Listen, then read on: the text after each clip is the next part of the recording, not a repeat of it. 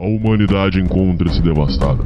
Após anos de afeminação do homem, feminismo e vitimismo, os últimos Neandertais resistem em suas cavernas. Muito bem, Vilma. Onde é que está? Onde está o quê, Fred? Meu chapéu do clube. Tem uma reunião esta noite na Leal Irmandade dos Búfalos. Está começando Sociedade Primitiva com Hernani Carreira.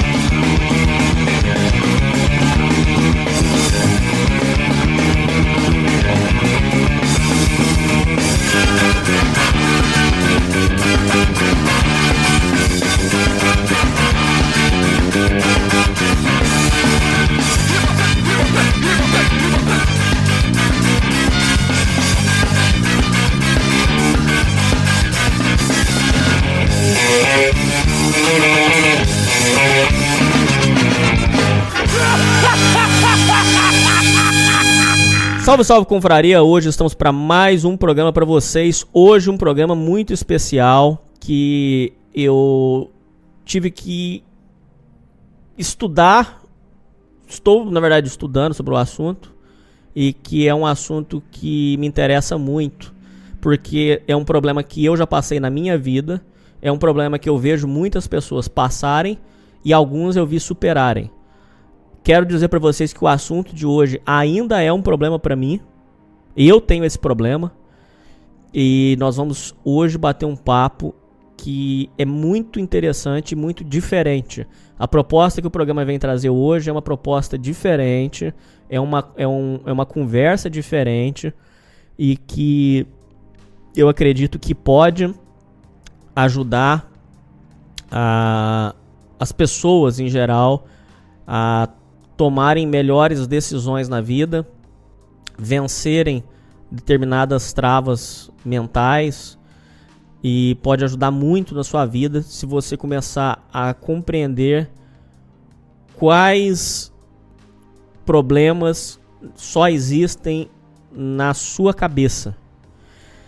Quem vem ajudar a gente hoje a entender isso é ele que é ouvinte, psicólogo, conhece os ouvintes me conhece e ajuda alguns ouvintes a vencerem determinadas travas mentais. Quem vem hoje ajudar é o psicólogo Rafael Ribeiro. Salve, Rafael! Salve, salve, boa noite, ouvintes. Também sou ouvinte aqui do Hernani. Muito obrigado pelas pelas, é, pelas falas. Aqui sou um nobre, sou um nobre, sou um humilde ouvinte e tô aqui para contribuir, gente. O que eu puder fazer aqui para ajudá-los. Eu trabalho com isso, sou psicólogo, psicoterapeuta já há alguns bons anos e conheço, conheço a Camomila da, da Camomila conheci o Hernani e estamos junto aqui. Rafael, eu queria dizer para você que o, a, o assunto do programa de hoje é um, é um problema que eu diria que é, pode ser considerado até um problema global.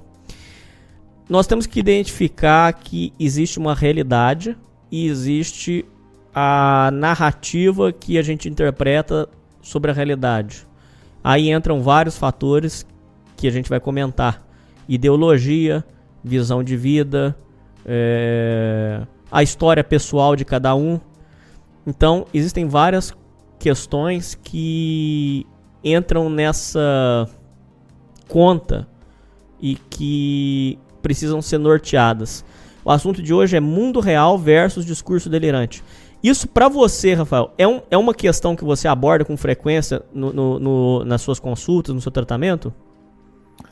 Eu posso dizer que sim, posso dizer que sim. É claro que o discurso, o delirante, eu digamos assim, que a pessoa está fora da realidade, é um pouco mais, é um pouco mais raro. Já atendi sim, já atendi pessoas que tinham um discurso completamente cindido com a realidade, mas geralmente no, no consultório eu, eu converso com pessoas com realidades diferentes, com, com visões de mundo diferentes. E claro, quando, quando existe uma, uma certa conexão da realidade com o discurso, legal, a gente consegue ter, um, ter uma coerência ali, mas quando foge da coerência, quando foge ali do, do mundo factual, aí sim entra num, num discurso delirante que é o, que é o clássico que, é o, que a gente vai abordar aqui e que é, já atendi algumas pessoas assim em, em sofrimento psicológico, em surto psicológico, que tinham um discurso completamente de, de, detonado, distorcido, em várias instâncias. Tinha gente que estava num, num período de mania, digamos assim, e estava falando algo, é, coisas assim completamente desconexas, mas também acontece o discurso delirante que é o mais sutil, digamos assim, que é aquela da, da pessoa que não não não consegue identificar certas, certas circunstâncias no, no dia a dia, é, tem uma, uma visão de mundo distorcida, não é o que está acontecendo na realidade, mas é o que é o que ela interpreta. Então, até estou lembrando aqui de cabeça vários exemplos clínicos aqui para poder ilustrar, mas é assim o discurso delirante, o, o, mais o mais forte é um pouco raro, mas esse mais sutil de pensamentos é, distoantes, de pensamentos mais mais é, digamos assim, não saudáveis é, é bem comum sim. É, tem uma questão que é, um ouvinte uma vez procurou, é, estava procurando um psicólogo, eu indiquei você, ele fez tratamento com você, porque ele disse que a maioria dos psicólogos são feministas e que ele precisava de um psicólogo que compreendesse a dor dele. E aí eu indiquei você e deu tudo super certo. É, inclusive tem um ouvinte que falou agora que é, ele tem problema porque é, muitos dos psicólogos não entendem nada de masculinidade. Quando o cara vem tentar dizer as coisas, ele vai querer vomitar. E aí sim, aquele discurso delirante do psicólogo, que foi aquela lavagem cerebral. Isso, é, para você, é, é, é, frequente esse tipo de reclamação? É, é frequente, é frequente. E, e até digo do, de colegas psicólogos que eles vêm de uma, de uma visão de mundo bem diferente e que não se comunica com o homem. É, eu, eu, diria que boa parte né, dos psicólogos é de esquerda, então eles têm uma, uma tendência a. Isso, isso que você falou do, do ouvinte, que eu tive um bom resultado, é, é fato, mas é, eu atendo, por exemplo, poucos homens, e quando, quando o homem vem, ele geralmente já vem com aquele, com aquele preconceito de, da pessoa, não do psicólogo ali, que ele não vai, não vai compreender, né, numa questão assim mais é, masculina, digamos assim, não, ele não vai ser bem entendido, bem ouvido.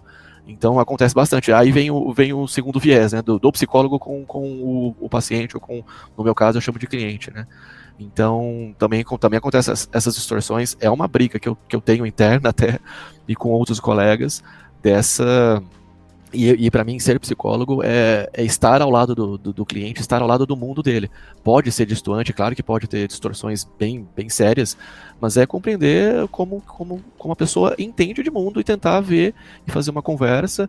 Então, quando eu atendo questões masculinas, que para mim é raro, infelizmente, poucos homens é, buscam a psicoterapia, e quando eu tenho demandas assim mais masculinas de, de, de, de autoimagem masculina, de, de desse, dessa, dessas questões mais masculinas é, é bem raro de eu, de eu, conseguir atender e, e, são, e são sempre muito interessantes e eu sempre escuto é, isso que você me falou, nossa, eu pensava que você, que você ia me, me, falar outra coisa, pensava que você ia me julgar, pensava que você ia, ia me, me detonar, então é bem, eu, eu concordo muito com a sua fala. Infelizmente tem desse, aí vem, vem a outra a outra faceta né, do, do psicólogo também com, com enviesado e com uma, uma distorção da realidade.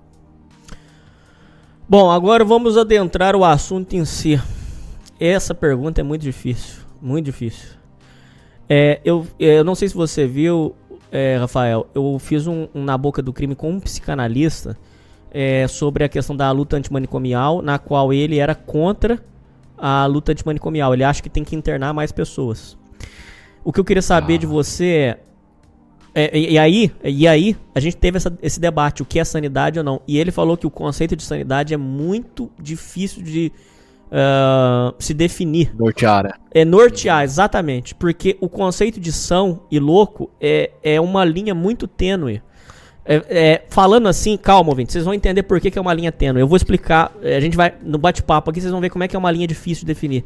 Mas eu queria saber da sua parte, é, qual é o conceito que você usa e que a academia usa para definir sanidade. Como que a gente, o que, que é sanidade? Como definir se o indivíduo é são ou, ou se ele é louco? Nossa, eu, eu não vi o programa, vou assistir depois é, com o psiquiatra, né? Assim, é muito difícil de fato definir. Eu posso dizer como que eu entendo e como a psicologia entende, como abordagens da psicologia também entendem. Esse conceito de sanidade ele, ele entra muito também junto com o que é saúde mental. Eu até fiz umas anotações aqui.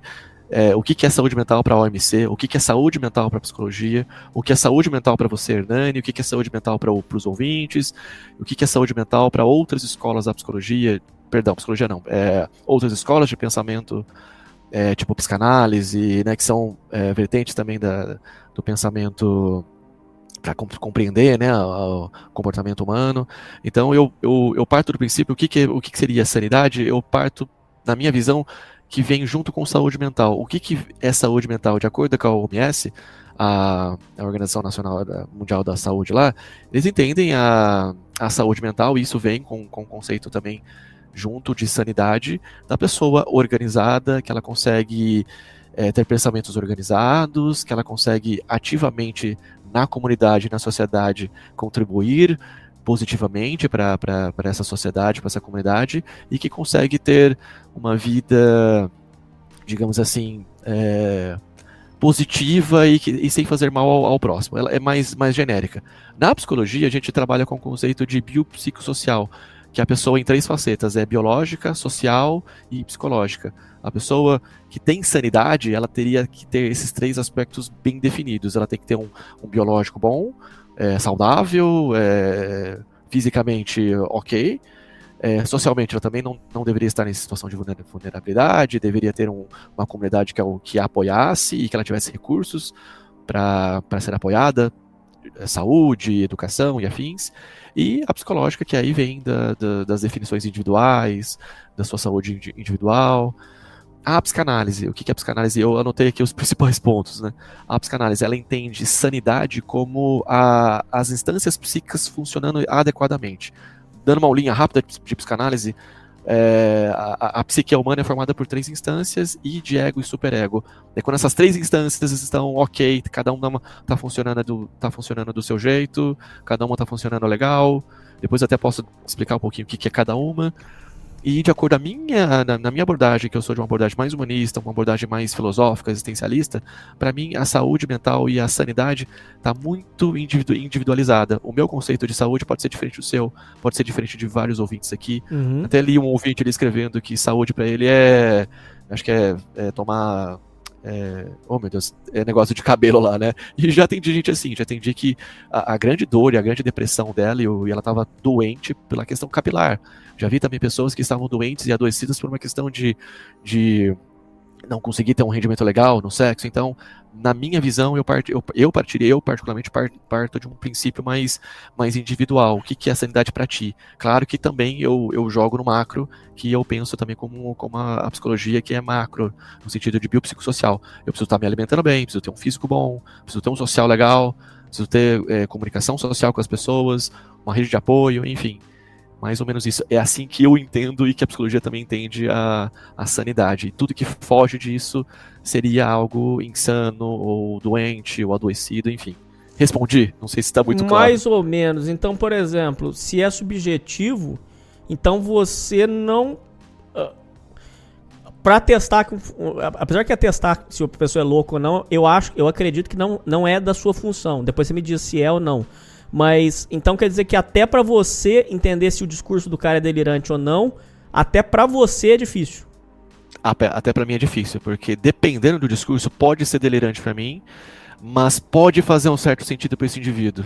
E aí se faz um certo sentido para esse indivíduo, eu a minha função é tentar me conectar com ele e ver da onde esse discurso tem um, um fundamento. Eu vou dar um exemplo bobo aqui. É, eu já, já atendi uma pessoa, por exemplo, que ela estava com um discurso que ela estava sendo perseguida no trabalho. E de fato não tinha ninguém perseguindo ela no trabalho. Mas ela achava piamente que estava sendo perseguida, que iam demiti-la e afins. Só que depois eu entendi que essa pessoa estava sofrendo é, assédio moral no trabalho. Então fazia sentido. Não era um discurso tão delirante assim. Ele estava. Tava, é, fazia um certo sentido, porém ele estava meio que jogando pro macro a, a situação. Então, depende muito. O discurso delirante, assim, no, no seu viés mais clássico, é aquele discurso que está completamente distorcido pela. Tá completamente é, é sentido.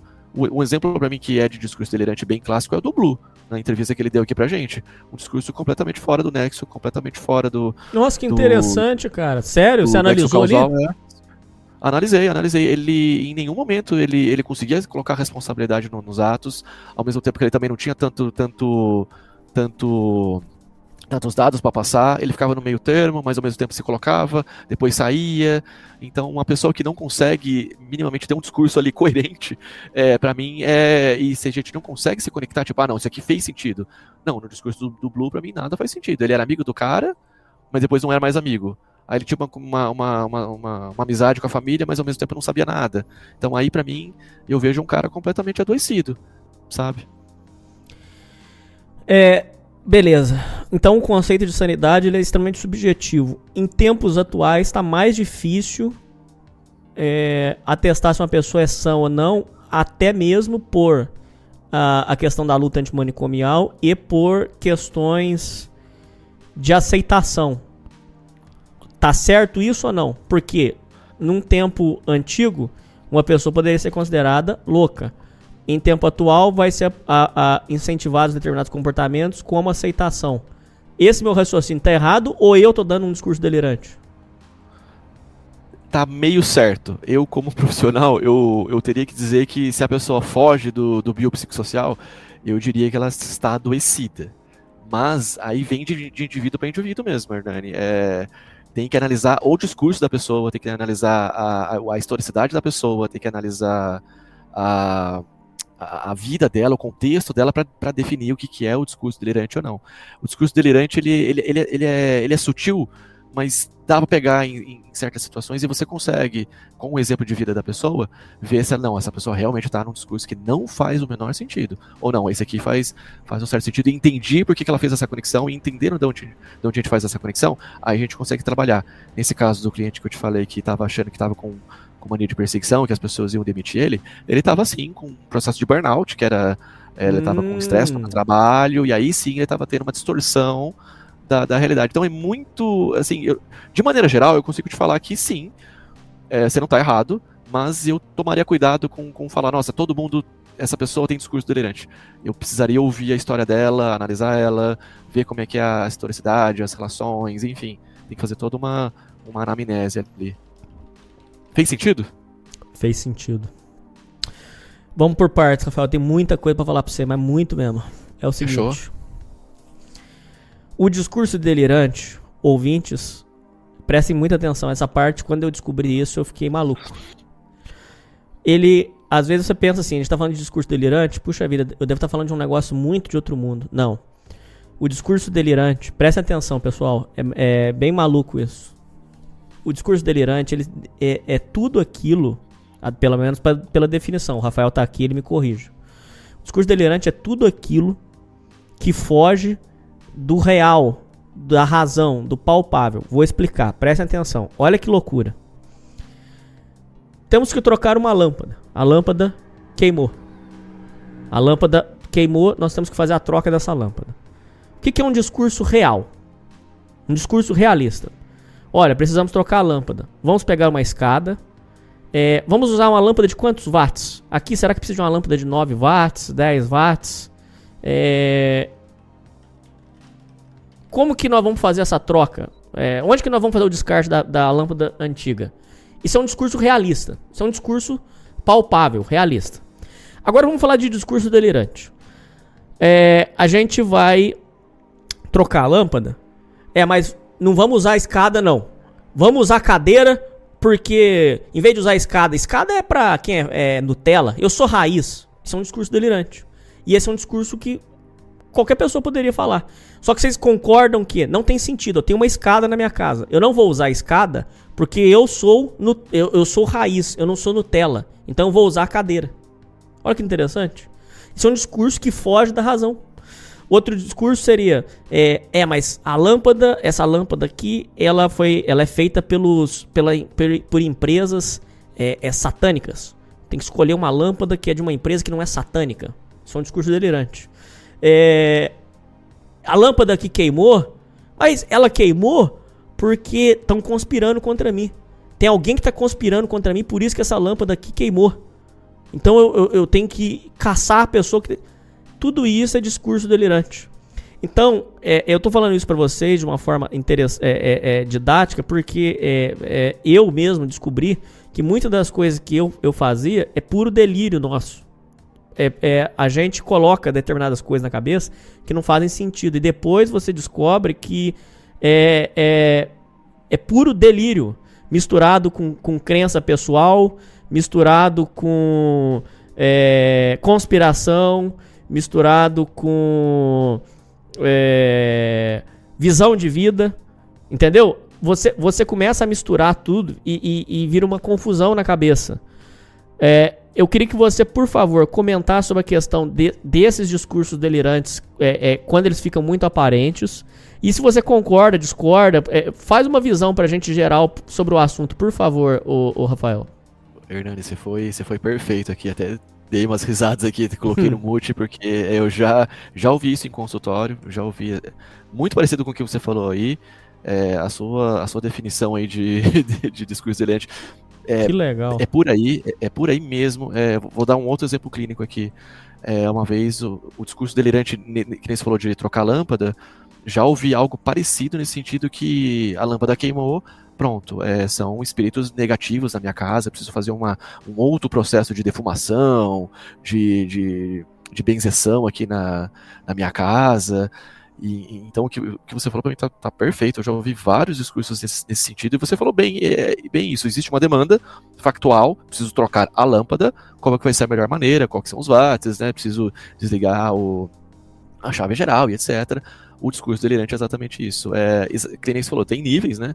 Níveis assim que são. Ah, não, eu, eu posso fazer isso aqui é, no do banquinho, consigo desligar sem, sem desligar energia. Ou um discurso completamente mais adoecido que é, não, a minha casa tá, tá com espíritos, é, minha casa tá, tá infectada e por aí. Então isso que você falou faz muito sentido. Então, assim, dá pra. A gente precisa realmente compreender o que, que é, o que, que não é. Às vezes é só uma bravata, às vezes no contexto da pessoa faz um certo sentido. Então, é, o, o exemplo que você colocou aqui foi, foi perfeito às vezes, o discurso delirante, ele é amparado por uma, uma base de verdade.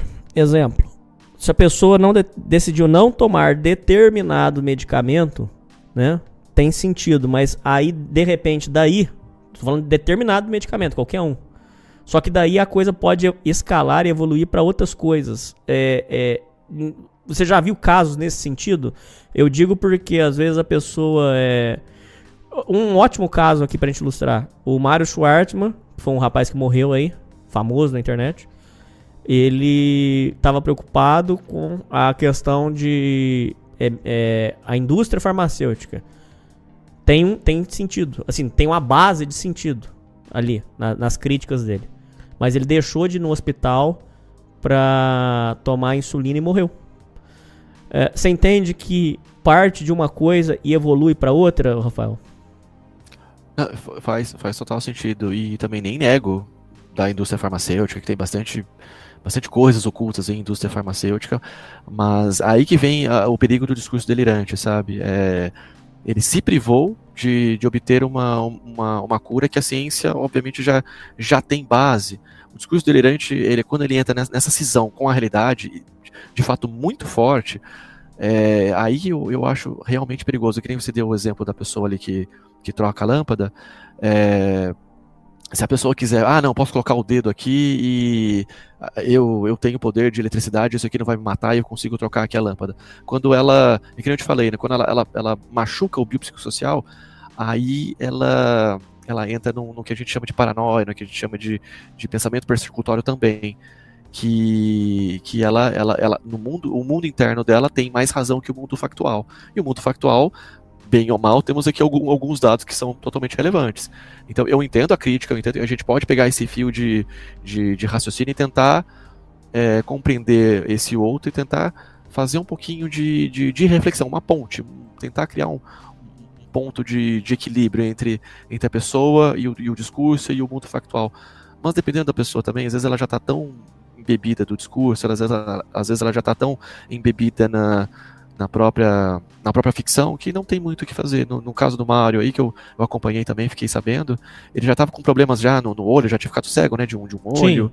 É, então eu, eu vejo que no caso dele, assim, nenhum psicólogo poderia ajudar. Ele já tinha a convicção que o discurso dele era fato, que existia realmente uma perseguição, e isso me preocupa, porque, claro, a gente pode debater e debater várias questões aqui, e eu, super adoro teoria da conspiração e, e acho que tem várias que fazem sentido. Mas o que, que ajuda na, na vida prática? Ele, ele faleceu. Então, quando a pessoa perde a vida, para mim já perde um pouco do sentido do, do, do, do bancário discurso delirante. Aí quando, quando você coloca a sua vida em risco por causa de um discurso, ou porque você tá achando que está sendo perseguido, tá achando que alguém vai te matar, aí eu, eu vejo um processo de adoecimento. Eu queria entender da sua parte quando o cliente, o paciente chega com um discurso delirante. Uh, como que você faz para trazer o cara para a razão de volta? É a primeira pergunta. E a segunda é: os delírios é, é, é podem ser esquizofrenia? É esquizofrenia? É, como é que funciona isso? É, é uma pessoa normal também delira? É, é, também pode entrar num, num, delírio e começar a achar, por exemplo, que vai cair uma bomba na cabeça dele e, e esconder debaixo da terra, uma coisa assim. É, você vê como é que a linha entre sanidade e loucura é, muito tênue? Comenta sobre esses dois pontos, por favor, são muito importantes é bem, é bem tênue, Nani. É bem, é bem difícil. É, qualquer profissional da saúde vai falar que é difícil. Quem fala que é fácil tá, tá, tá menosprezando a questão. É muito difícil descobrir se a pessoa tá com um discurso delirante, se ela tá bem, se ela tá mal, se ela tá em sofrimento ou não. É muito difícil, é uma linha muito complicada.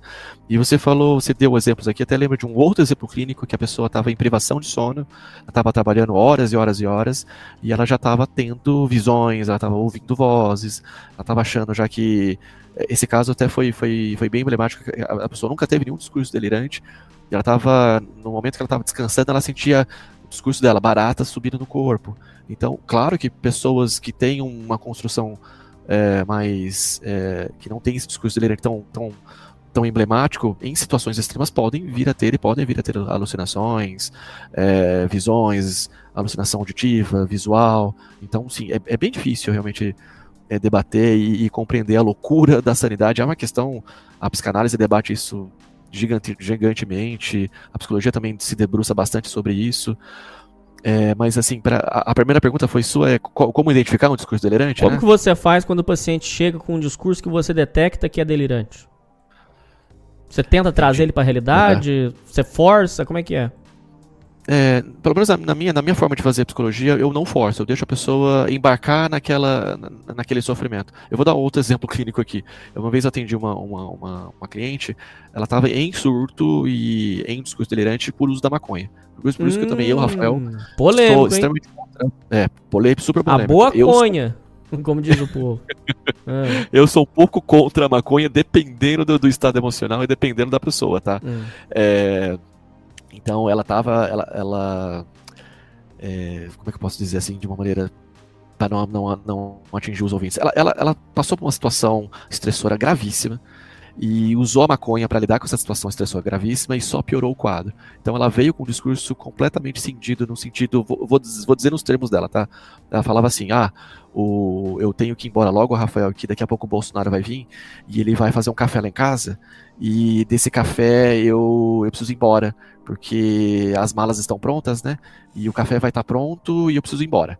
Então era, era um discurso completamente fora da, da, da noção, da realidade, assim, completamente cindido.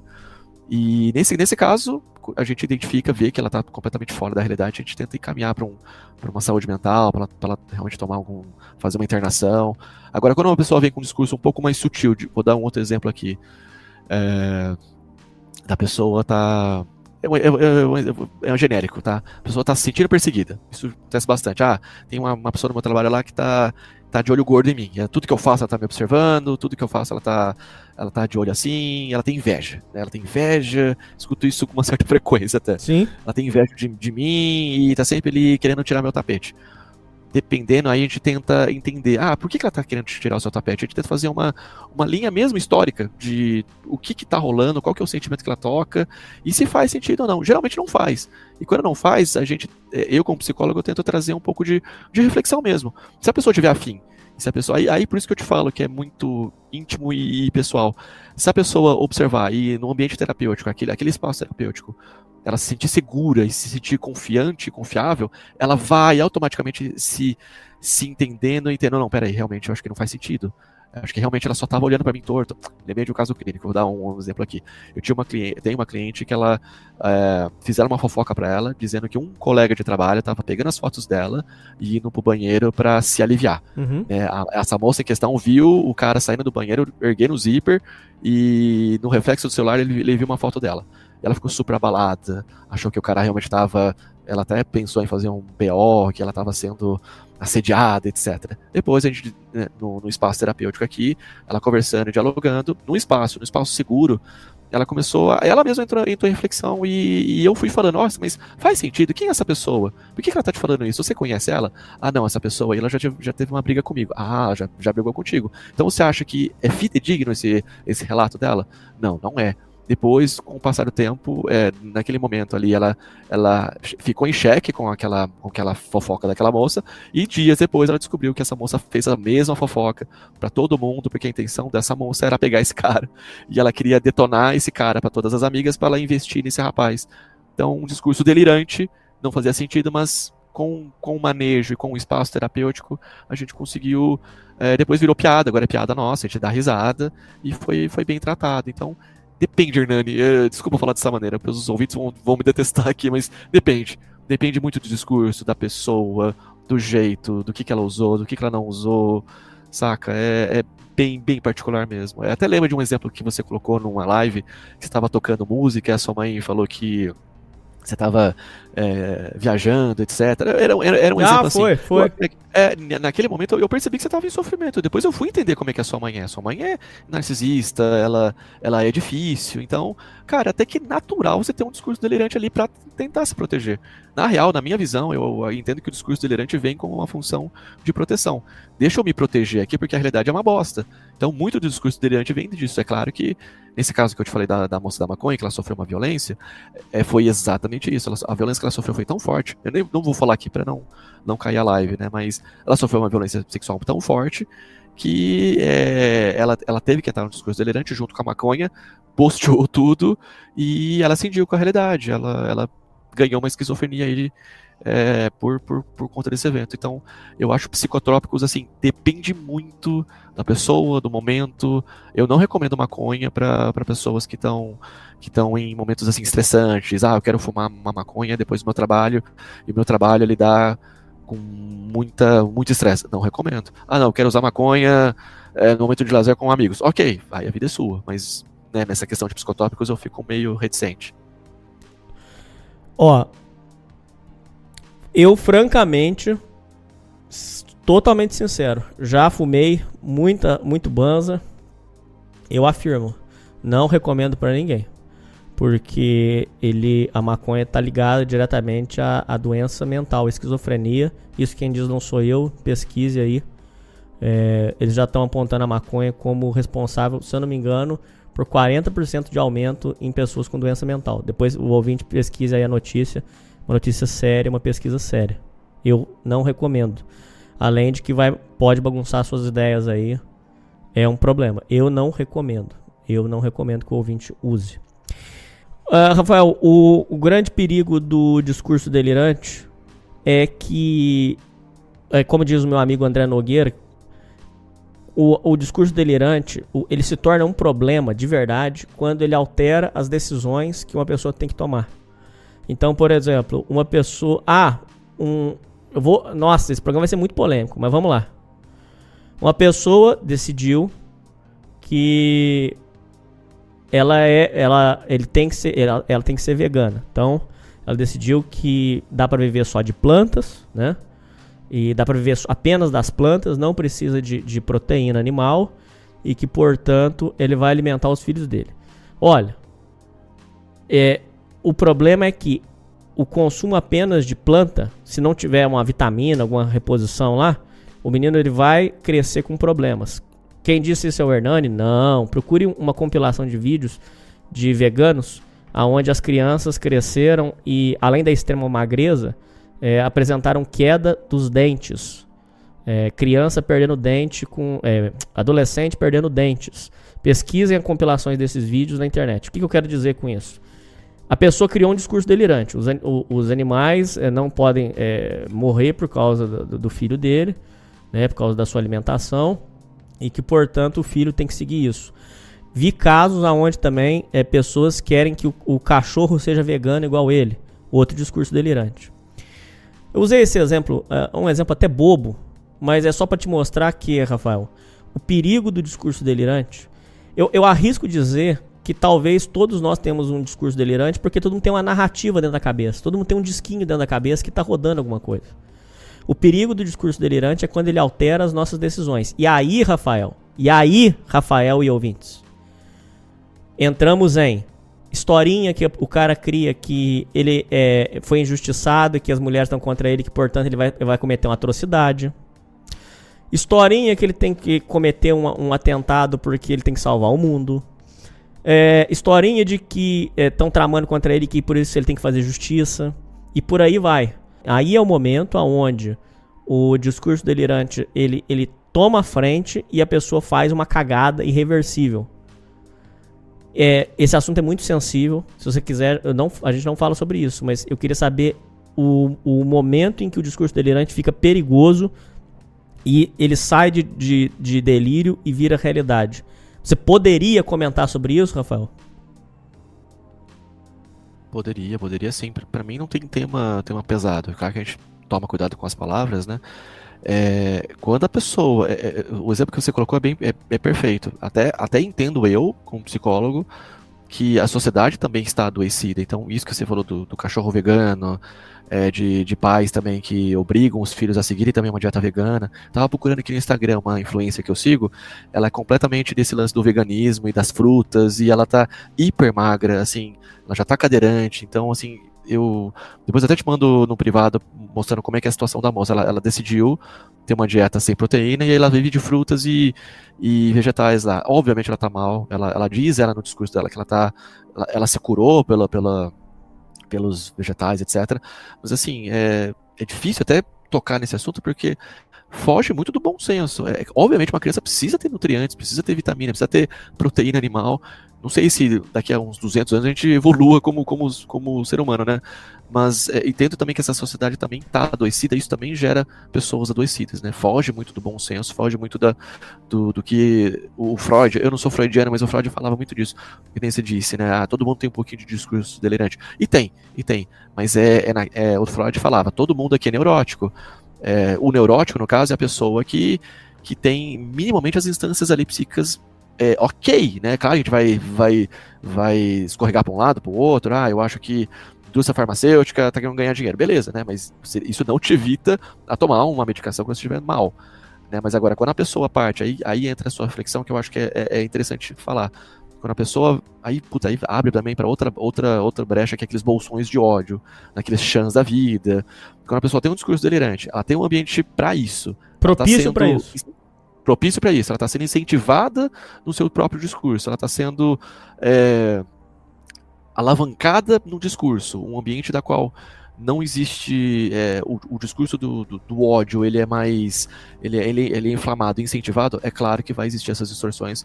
E eu, eu, eu posso, eu desafio qualquer ouvinte aqui que se um ouvinte estiver dentro de um chan ou de um grupo da qual existem realmente discursos muito extremados, tá, gente? Não tô dizendo de discurso, piada, não tô dizendo isso, tô dizendo discursos extremados mesmo. Ah, eu preciso, eu fui, é, as mulheres, é, nunca fui bem aceito pelas mulheres, logo eu, eu, eu quero destruí-las e quero odiá-las, vou fazer parte de um grupo que todo mundo também as odeie e também querem destruí-las. Aí é, o discurso delirante ele é incentivado, aí sim vira essas distorções que você falou. É, e nos Estados Unidos isso é um. Uma, eu acho que é o país que mais tem esse tipo de problemática de bolsões de ódio, chans e que a galera tem comunidades para o ódio e que essas comunidades vão se inflando e cada um vai alimentando e retroalimentando o seu próprio discurso delirante, e daí sim, um, claro, vai ter sempre um Jorginho no ali que vai que vai que vai vai vai sentir com a realidade, vai vir, vai ter esquizofrenia, vai vai realmente ter um problema mental fodástico, problema, problema mental, esquizofrenia é um problema químico, elétrico, cerebral, a pessoa quando eu falo cindir com a realidade, é exatamente isso, gente. Ela, ela corta. É como se existisse uma quebra.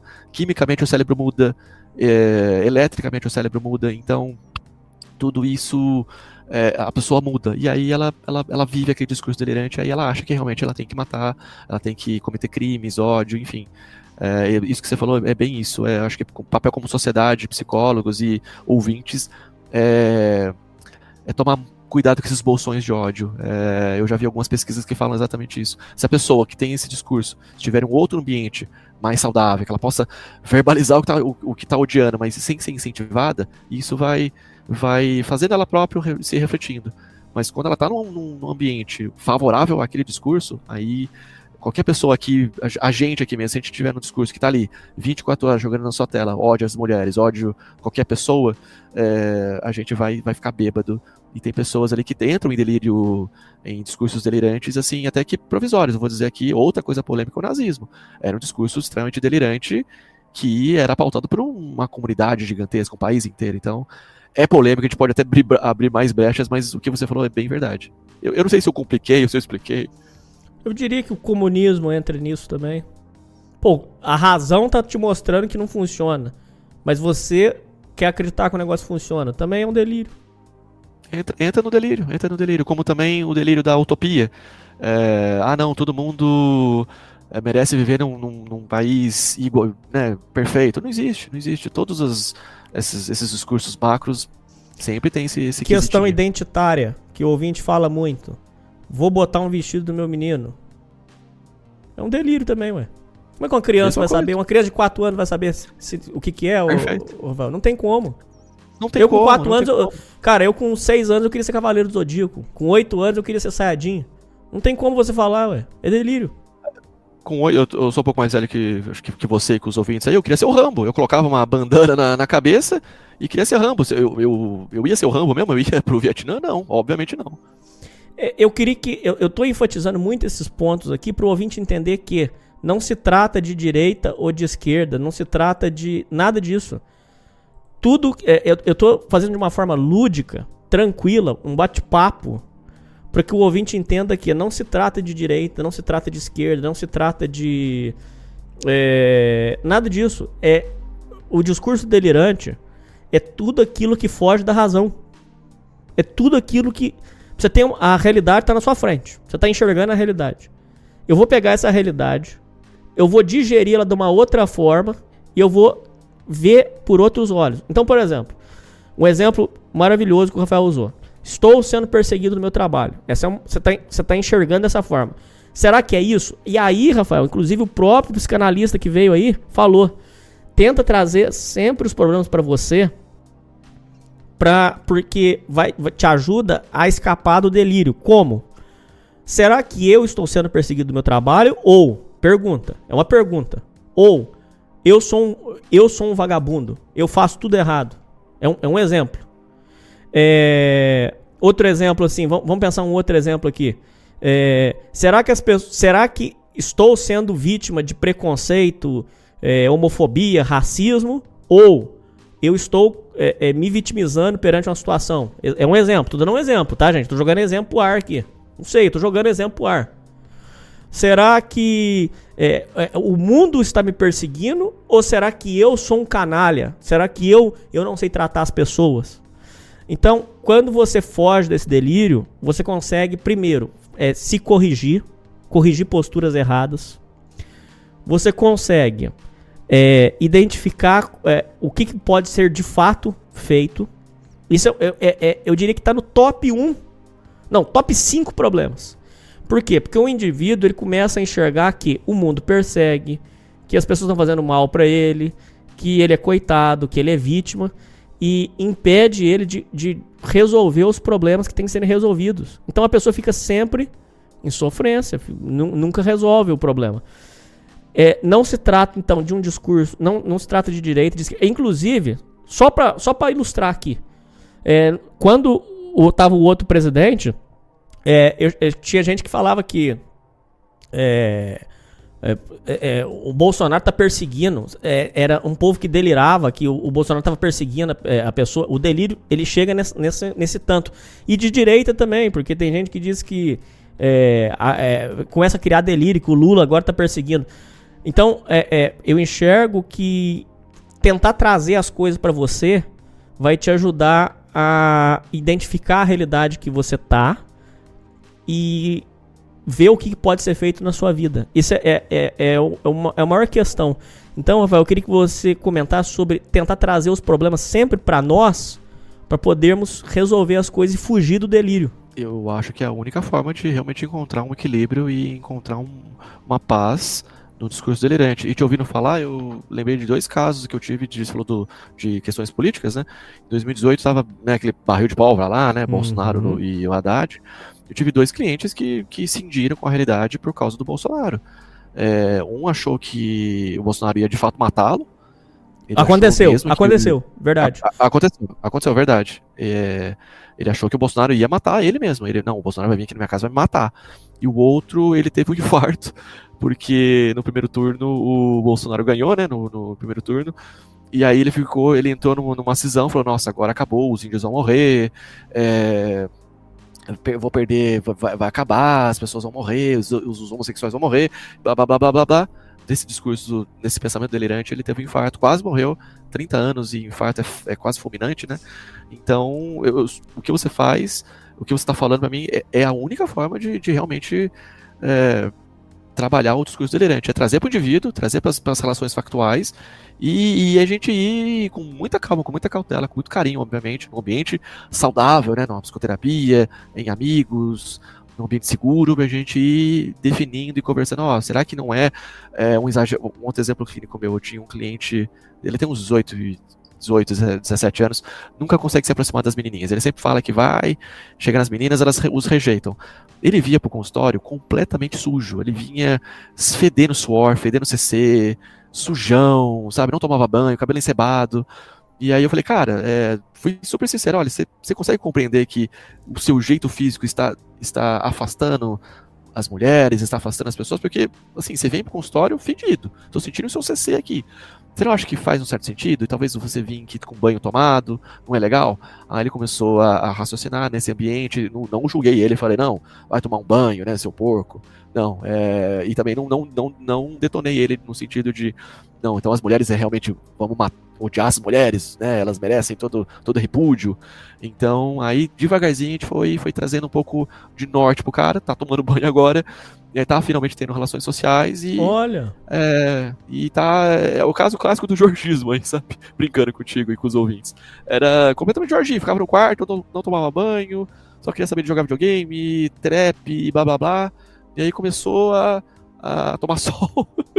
e foi exatamente o seu, o seu protocolo. Começou a sair, começou a, a, a ter amizades, e aí ele começou a, a finalmente enxergar. Claro, ele tem um monte de discurso ainda, mas é, a única forma de combater o discurso delirante é trazer acolhimento, carinho e sensatez, devagarzinho. Claro que eu, eu, como psicólogo, não sou dono da razão de maneira nenhuma, mas a gente consegue identificar quando o discurso está tosco ali, tipo, opa, peraí, mas você está sendo perseguido mesmo? De verdade o cara foi fapar por uma foto sua? Você não acha que isso tá um pouco fora do tom? Se acontecer, beleza, a gente vai, aciona a justiça, etc, mas vamos, vamos pensar por outro, por outro lado, vamos tentar raciocinar, refletir.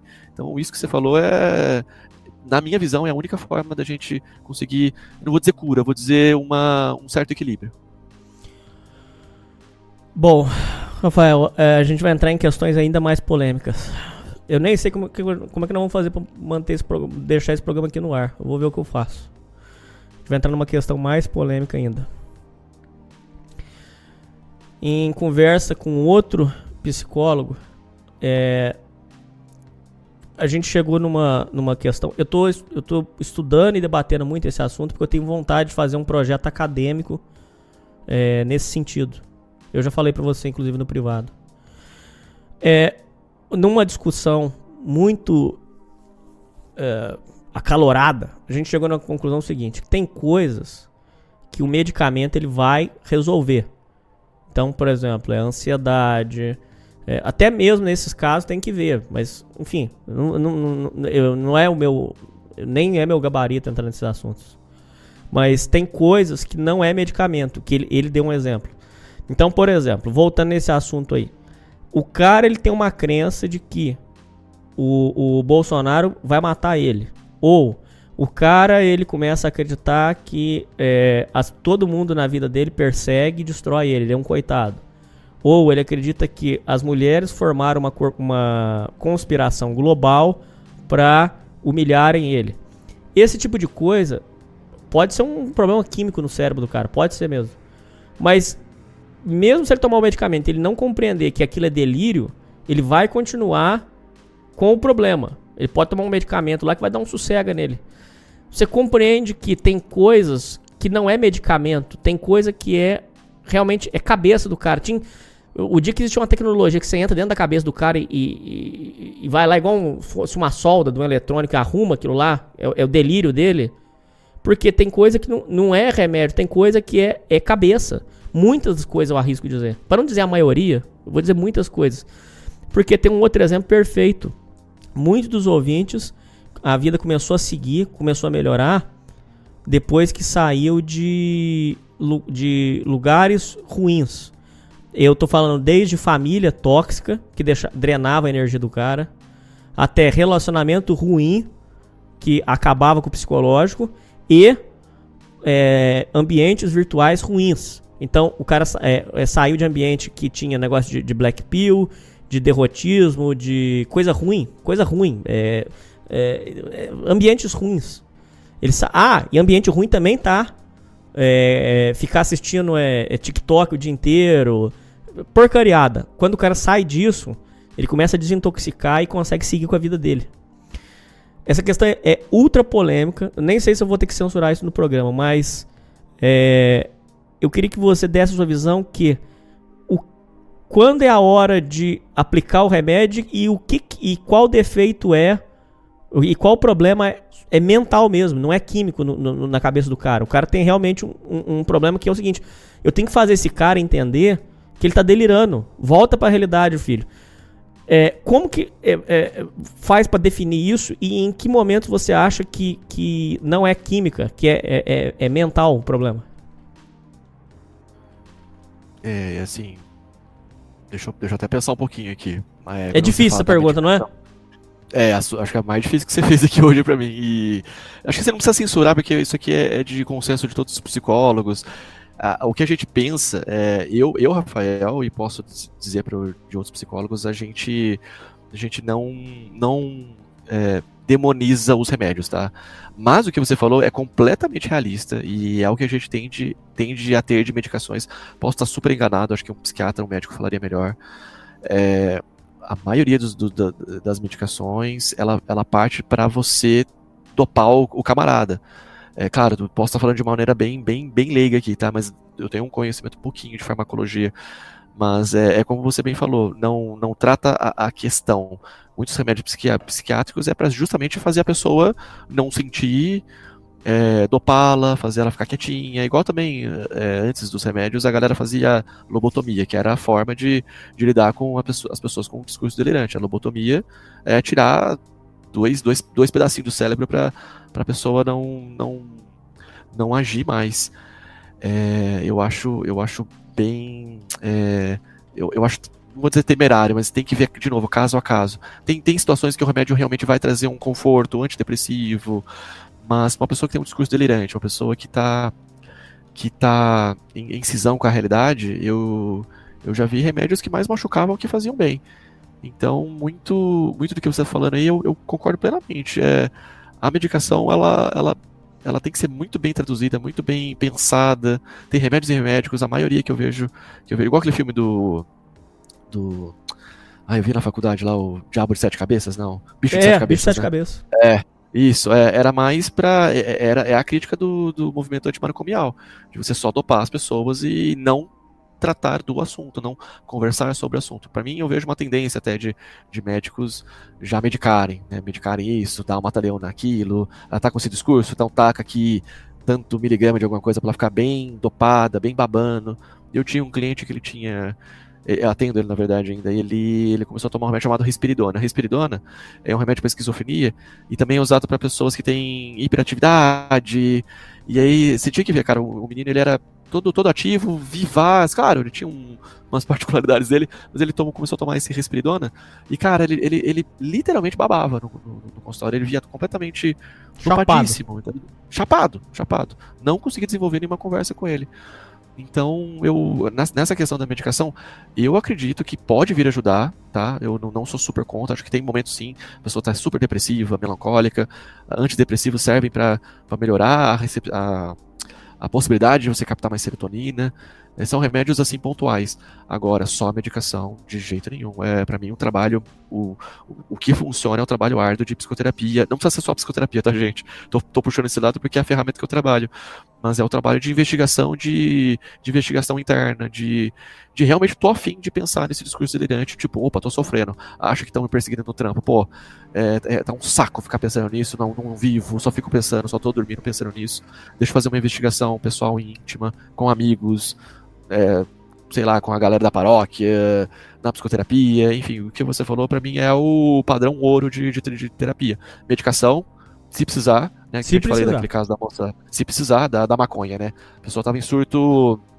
Tá, esquizofrênica, legal. Tem medicações que a pessoa, no surto de esquizofrenia, tem medicações que fazem ela voltar a ter um, um padrão de consciência pra gente poder conversar. Aí você conseguindo conversar, legal, a gente consegue entrar em reflexão, debater para mim é bem isso que você falou, cara. Não tem, na minha visão, não tem forma de, de, tra de tratar discurso, qualquer tipo de discurso, mas principalmente o delirante, é, se não for através de um ambiente saudável, como você bem colocou. É, se ele tá em bolsões de ódio, de discurso, de red pill, de blá blá blá, cara, não, se ele não sair daí, se ele, e quando ele, te, ele tem a, a, o poder existencial de conseguir sair desse bolsão, a vida começa a ir para frente, é, a gente percebe que, que são são ambientes que não são favoráveis, e eu digo até da sociedade. Existem, é, acho que, minorias e situações ali que mais adoecem. Delírio! Que, que trazem, é, delírio total. Eu, um exemplo, vou dar um exemplo, outro exemplo tosco aqui. Uma vez atendi uma moça extremamente feminista, Rádio Fem. E ela, e ela é super coerente, eu conseguia ter um discurso com ela. E ela tava brava com as meninas da, da galera trans, que desculpa, ela estava brava com, com, com o movimento feminista, porque elas não estavam aceitando as, as mulheres trans. Aí eles estavam brigando entre si, porque é, as próprias feministas radicais não estavam aceitando as, as mulheres trans. E no discurso dela, ela falava: não, mas se a gente aceita todo mundo, por que a gente não aceita as mulheres trans? Só porque elas não têm pênis? E o discurso, porque elas têm pênis, perdão, e no discurso delas é: quem tem pênis não entra. Então, assim, é, é muito difícil, cada ambiente é um ambiente. É, para mim, claro, a medicação ajuda, mas ela na, na, minha visão, ela, digamos assim, 30% do trampo. Os outros 70% é, é, a gente aqui íntimo, em psicoterapia, em ambientes saudáveis, como você bem colocou. Eu fico preocupado sim com esses, esses grupos de, de Telegram, de Discord. Vejo a galera que fica nisso. Você falou, a gente brinca aqui negócio de trepismo. É verdade, a galera só fica ali, trap, trap, trap. É, então isso vai, vai, vai povoando o imaginário do cara e aquilo vira discurso discurso dele, tipo, não, eu, eu, eu gosto de, de, de trap, ah, eu gosto de, de é, punheta com asfixia. E aí vai, vai chegando, vai, vai gerando aquelas distorções, né? Respondi, não sei se eu respondi, cara, qualquer coisa não, volta aqui. E, e é, tem mais adendos aí. Uma pessoa, por exemplo, que está presa nesse delírio de é, se nós aceitamos. É, o coletivo é muito. Eu vejo muito de, de discurso delirante coletivo. Nós. Nós quem? Ah, nós, é, as, as, feministas, nós. Então, é, a pessoa está presa nesse, nesse, discurso, nesse delírio, é, pode dar uma medicação para ela, mas a medicação vai resolver o quê? É, é, é, é ideia. É uma, é uma ideia que está dentro da cabeça dela. É outra coisa, é, é quando o ouvinte acontece de algum. Lament, eu fico muito triste quando isso acontece, mas lamentavelmente quando um ouvinte entra no delírio de que ele é beta e ele perdeu. Se esse cara for num psicanalista, num, é, no psiquiatra, vão, podem dar um remédio para ele, provavelmente vão dar. Só que o remédio não vai resolver a crença que o cara tem que ele é o beta e ele perdeu. Perfeito. Você não consegue explicar. Isso, isso tem, é, é, o que eu tô explicando pra você. É só se tiver uma tecnologia que você consegue entrar dentro da cabeça do cara, apertar um botão, reset. Vamos ensinar pra você do zero agora, ó. Vou ensinar pra você o que, que é trabalho, Agora eu vou mostrar pra você o que é estudo, o que é o conceito de família. Família não é. Família não é esse banzé, não. Eu vou mostrar pra você o que é família. O que, é, é, é, conhecer uma pessoa, ter amigo. Amigo não é a pessoa que tem que dar, te dar atenção 24 horas por dia, não, filho. Não é escravo seu, não. Aí você tem que pegar e, e, e explicando. O mesmo se aplica para feminista, o mesmo se aplica para coletivista em geral. O, o, tem coisa que o remédio não vai conseguir fazer. E eu, eu fico vendo muito o povo pensar que é, é, vai resolver essas coisas, não vai. E veja bem, é, Rafael e ouvintes, a gente está sendo, é, é, tá batendo um papo super tranquilo, super aberto, que não é uma questão de direita ou de esquerda, porque de ambos os lados tem delírio.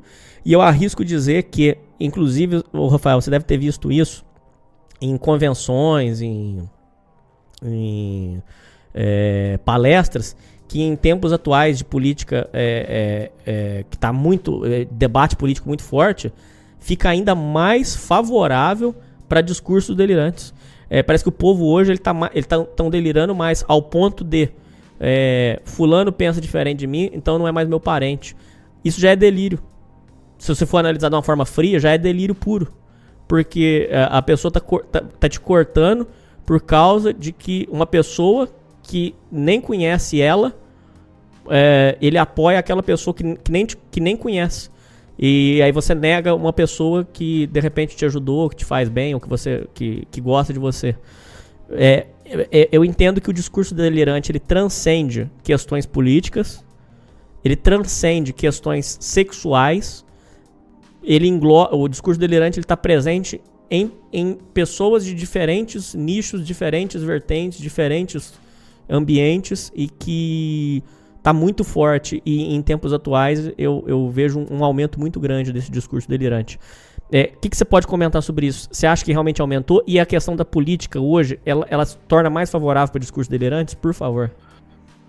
Eu, eu eu tenho muita coisa de falar, viu, Rafael? Você se prepara aí, porque uh, não tem jeito, cara. Esse assunto é muito interessante. O papo tá ótimo, cara. Qualquer coisa, os ouvintes também vão pontuando aqui, se concordam ou não concordam. Eu tô super aberto aqui pra discussão também.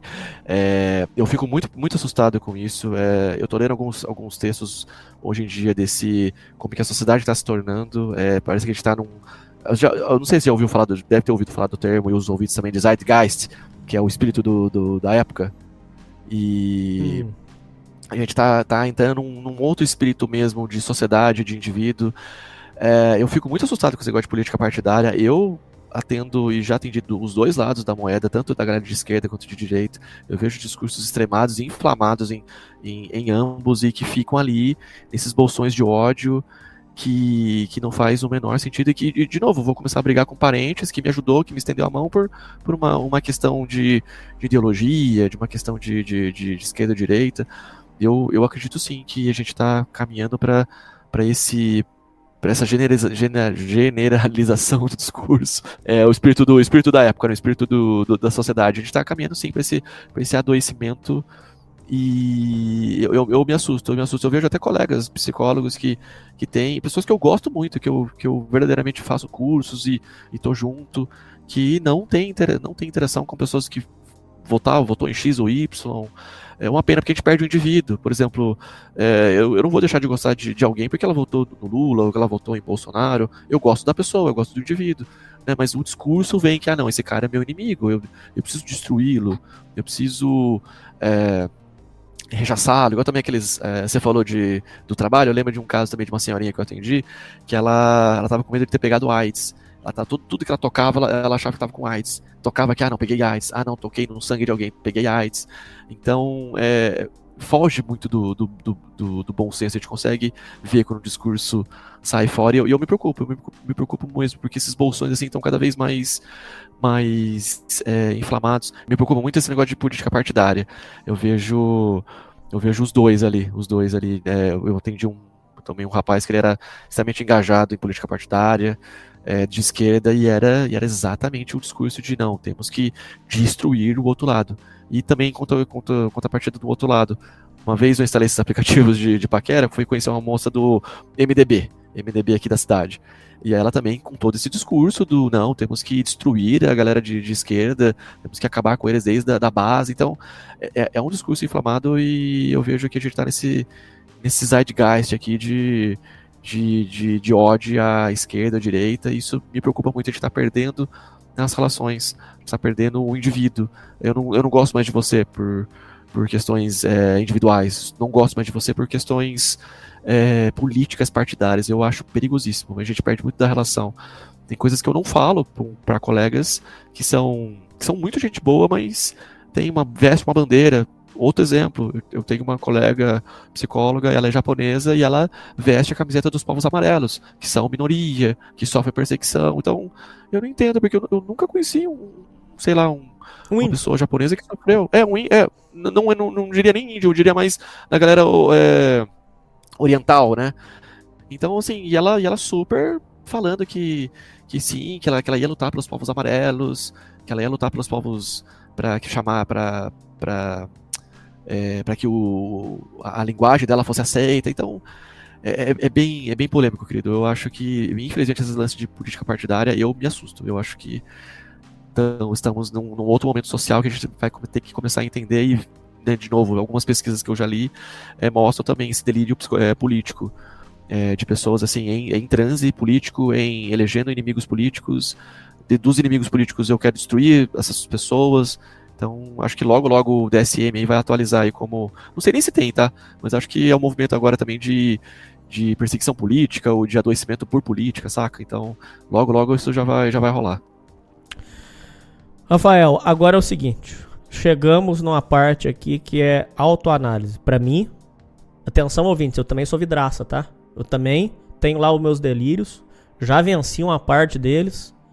Eu tinha um delírio muito forte de que eu era amaldiçoado, de que é, é, o mundo me perseguia. Já tive esses delírios todos. Então eu também sou vidraça e também tenho que vencer outros problemas. Chegamos no momento cabal aqui. Vamos lá. Como eu identifico se um discurso é delirante? Primeira pergunta. Marca aí. Primeira pergunta. Como eu identifico se um discurso. Uma ideia me vem na cabeça. Como eu identifico se é delírio ou não? Primeira pergunta. E como eu sei se eu tô delirando ou não?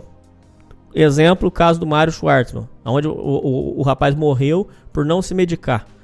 Como eu identifico um, se um discurso é ou não delirante? Chegou uma, uma pessoa falou uma coisa para mim. Como que eu identifico se aquilo é delírio ou não? de uma forma bem racional, assim, bem, bem puramente racional, como eu identifico se aquele discurso que está me chegando é real ou não. Como eu identifico se eu estou com um discurso delirante ou não. Como que eu vou fazer essa anamnese? Como que eu vou me, me verificar? E como que eu vou fazer para saber se, o, se a forma como eu estou agindo é uma forma racional ou delírio? Ajuda a gente, por favor, Rafael. Oh, meu Deus, outra pergunta difícil.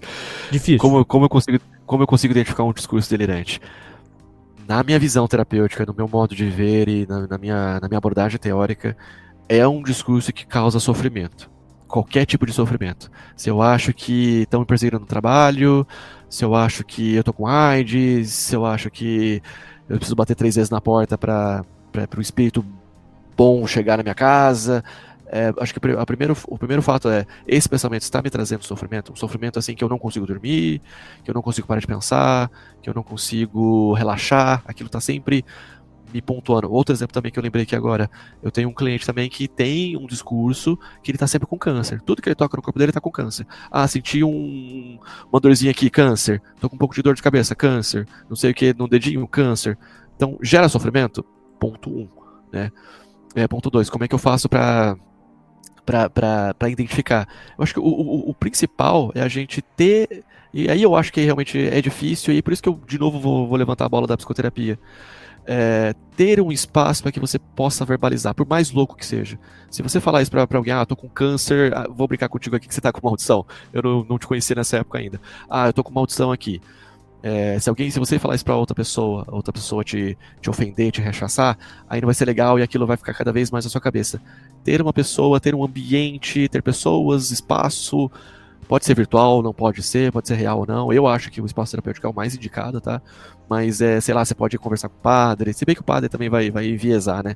Mas que você tenha um ambiente, pessoas que você consiga verbalizar dessa sua dor, desse seu sofrimento, sem ser julgado. Sem e sem polarização. E sem polarização. Ah, eu tô, tô achando que eu tô com AIDS. Ah, por quê? Ah, porque eu toquei e. É, a pessoa. Toquei na pessoa e, e, e, apertei a mão dela, mas acho que aquele aperto de mão é, me indica que, que me indicou que é AIDS. E a gente vai debatendo com total, com total carinho, com total é, com total zelo. Eu acho que seriam essas, essas duas vertentes. Se, se te traz sofrimento e se você tem espaço para poder falar, porque muitas das, das ideias, das, dessas ideias é, de discurso delirante, assim, eu vou dizer, vai, 80% delas, elas vão se dissipando com um ambiente favorável, um profissional adequado, uma pessoa adequada, um, até virtual de novo, é, que possa te dar vazão para você mesmo ir entrando em, em consonância com você mesmo e entrando em, em, em, coerência com você mesmo. Oh, peraí, peraí, maldição. Por que, que eu tô pensando em maldição? Não, não faz sentido. E eu já me ouvindo falar, parece que já não faz mais sentido.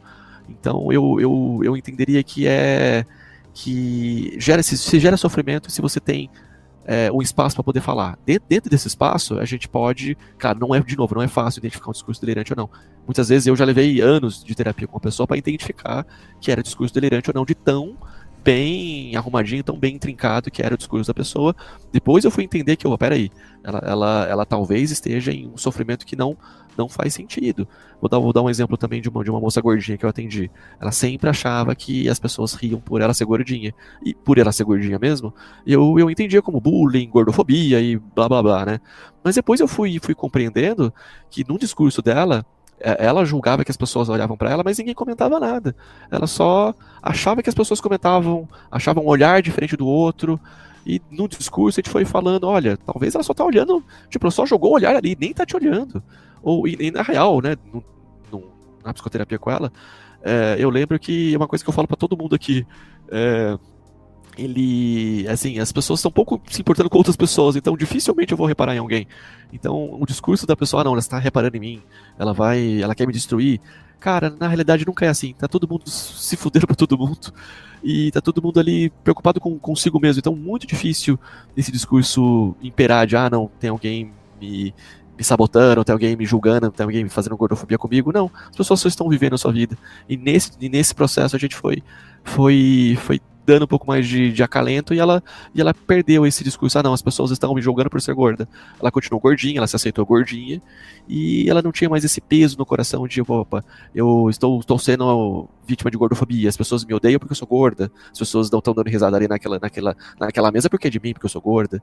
E ela nem era tão gorda assim, então é, é ter um espaço para a gente poder debater, conversar e, e um espaço para também poder ouvir. Se eu, por exemplo, no, no, seu discurso, ah, tô achando que tenho maldição, maldições, eu, eu, eu tenho, eu, eu quero que tenha, eu quero criar contigo um ambiente na qual eu possa verdadeiramente falar contigo com total coração, tipo, Hernani, será que você não está é, talvez é, exagerando esse tema? O que, que é maldição para ti? O que, que é maldição nesse entendimento? Você acha mesmo que vai vir um espírito te, te machucar? Vamos, vamos tentar refletir sobre esse tema.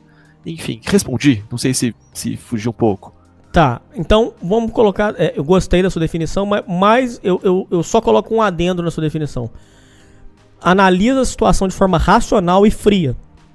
É, eu sei que é difícil. Também. Na meditação Também. ativa, eles usam um termo que é olhar a situação como se fosse um juiz. É como se estivesse numa partida de futebol e você não é nem do, do time A nem do time B. Você tem que olhar de uma forma como se fosse um juiz. Analisa uma situação como se você fosse um juiz, sem te tentar interagir. Analisa os pensamentos de forma silenciosa e analisa eles.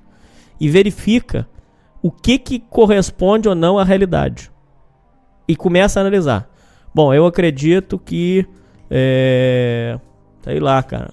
Acredito que os maranhenses são um povo é, é, que não presta. É um exemplo aqui, bem delirante meu. Aí você vai lá e pensa assim: povo maranhense, tá. Da onde que me veio isso? Ah, veio de meme de, de Facebook. Ah, tá, tá. Da onde que veio isso? Tá, beleza. E aí você começa a analisar o que que, o que, que tem sentido mesmo. O que, que, é, o que, o que, que é, é, razão. Vamos pensar assim. Ó, toda vez que eu botar a mão no fio desencapado, eu vou tomar choque. Isso não, isso não é de delírio. Não é delírio. Ó, se eu, se eu botar a mão no fio desencapado e ele estiver é, energizado, eu vou tomar um choque. Isso é razão. Agora, todo maranhense é ruim. Não, isso aí já é, é, é delírio. Por quê? Porque eu não conheço todos os maranhenses, eu não sei como é que eles são. É, não, tem, não, não tem como ter o controle, não tem como saber. Então, aí já é delírio seu. Ah, mas é um delírio. Aí entra numa outra questão que é, é, é, sempre tem embate com o ouvinte. O delírio pode ter fundo de verdade? Pode. Muitos deles têm. As teorias da conspiração, muitas têm base de verdade mesmo. Só que você tem que analisar se é delírio ou se é razão sua. Se você está usando a razão. Se você, tá, se você tem sentido ou não tem o que está falando. O que você está imaginando. Desculpa cortar. É, é só, eu só, só, coloquei um adendo meu aqui para ajudar a nortear. Para o ouvinte conseguir enxergar se está delirando ou não. É, aí, beleza. Para identificar se o delírio é, é, é, se é delírio ou não, você já ajudou a gente a, a, a tirar uma base aqui. Causa sofrimento, é fora da realidade. E aí, o que, que eu faço com isso? Tem como vencer um delírio sozinho? Tem que fazer o tratamento? Como que funciona a coisa? É bem. Eu, eu acho que a, a psicoterapia e tratamentos, de novo, não é só psicoterapia, tá, gente? É uma, uma das ferramentas de investigação pessoal íntima. Mas é, existem, existem leituras que a gente pode fazer, leituras saudáveis. É, que nem você, você colocou. Eu só ia dar um, um adendo que você colocou um, como se fosse um método para lidar com o pensamento delirante usando, usando a razão. O, é, o que a gente discute na, na, psicologia, que o que você fez aqui agora foi a, a análise do discurso. Analisar o discurso é, intrinsecamente num método e desse método a gente ir conseguindo de, de, definir as, as significâncias. É, é, é, um dos métodos, tá? É, o, que eu, o que eu queria deixar para os ouvintes aqui, para todo mundo, é que pode funcionar e pode não funcionar. Né? Depende muito da pessoa, depende muito da, pessoa, da, da, personalidade. Às vezes o discurso racional não funciona. Às vezes um discurso é, um pouco mais místico, digamos assim, é, às, vezes, é, às vezes capta mais um indivíduo. Deixa eu, deixa eu tentar dar um exemplo para você. É, às vezes o discurso. Não consigo, não consigo pensar em nada agora, mas daqui a pouco surge. É que o discurso racional e da, da analítica do, do, do discurso, ele é o ideal, mas às, às vezes eu sinto que é, não funciona de não funciona para algumas pessoas. Algumas pessoas só querem falar. Algumas pessoas, na própria fala, ela já vai entrar em, em, em consonância consigo mesmo. Às vezes, uhum. na maioria das vezes, na minha visão terapêutica, só da pessoa ter o espaço para falar, ela já vai. Muitas vezes o seu papel é só escutar. Muitas vezes meu papel é só escutar e criar o espaço para para que ela se sinta confortável. Parece fácil só escutar, mas é, é, realmente criar um ambiente, e criar um ambiente não é tão simples assim, de que a pessoa se sinta confortável a falar de todos os delírios dela. E muita, muitas vezes, é, e ela mesma vai entrando em, em, em, consonância com isso. O seu discurso que você disse agora do, do da analítica, eu acho, acho mega válido, acho que é, é por aí mesmo. Os, os, orientais, os orientais fazem mais essa, essa, essa distanciamento, né? Ah, não, é, sinta-se em terceira pessoa, né? Eu acho que faz, faz muito sentido sim. É, e qual que foi a outra pergunta que você falou mesmo, querido? Já esqueci. Bom, aí identifiquei o delírio, é, o discurso delirante. Identifiquei ele. Pô, eu penso que é, toda pessoa, todo, eu penso que todo baiano é vagabundo. Eu coloquei na minha cabeça, todo baiano, todos os baianos, todos um, um por um. Chegou um baiano, chegou um cara para mim, falou que ele nasceu na Bahia, ele é vagabundo. Eu identifiquei um, del, um discurso delirante, esse discurso foge da realidade. E aí, agora, o que, que eu faço com isso? Identifiquei o discurso delirante. Você diz, eu, é, você como pessoa, consegui identificar que esse, esse discurso não faz sentido, é isso? Uhum. O, é, eu usei esse exemplo assim, de brincadeira. O ouvinte, supõe aí, o ouvinte identificou que ele pensa que é, o mundo está perseguindo ele. E aí, o que, que o que, que, ele faz com isso? Agora ele identificou. Pô, realmente é, não tem sentido isso. E agora, o que, que eu faço? O, que, que, o que, que a gente faz com isso? Ah, Vai num psicólogo, ou então é, é busca é, desabafar isso com alguém.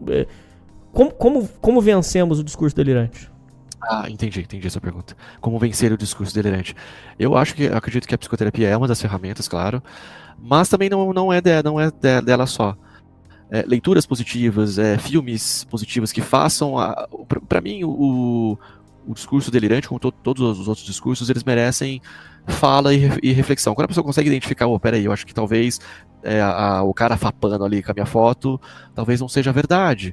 É, deixa eu pedir a opinião de, de, outras pessoas, deixa eu fazer, deixa eu, deixa eu identificar em mim o que o está me ressoando, se eu, eu tenho ferramentas pessoais para identificar, peraí, eu conheço aquela pessoa, aquela pessoa já é fofoqueira, ou não, peraí, eu preciso de mais dados, eu preciso de, de um terceiro para poder me ajudar a refletir, é, alguma, algum livro que possa realmente conversar comigo, e, e, não digo nem livro técnico, pode ser um livro, é, um livro de um livro mais romanceado, é você buscar ferramentas e, quando você disse, lembrei do que você me falou, de buscar uma, um entendimento individual, eu acho que é super válido, acho que é mega válido na real. É que eu acho é, é que sozinho a gente chega até, até metade do caminho, sabe? Uhum. Eu entendo que a gente consegue identificar o discurso, a gente consegue ver, porra, tô sofrendo, tá, me- tá me gerando sofrimento, não tô gostando disso, eu preciso me libertar disso. Acho que, o- é o- acho que a gente chega até aí sozinho. Depois disso a gente precisa de um, de um apoio, de uma ajuda, de uma leitura, de um filme, de uma investigação pessoal. Eu, eu não acredito, eu acredito, claro, que a gente pode, temos ferramentas para isso, mas eu acho que gera mais sofrimento ainda a pessoa querer se resolver sozinha, sabe?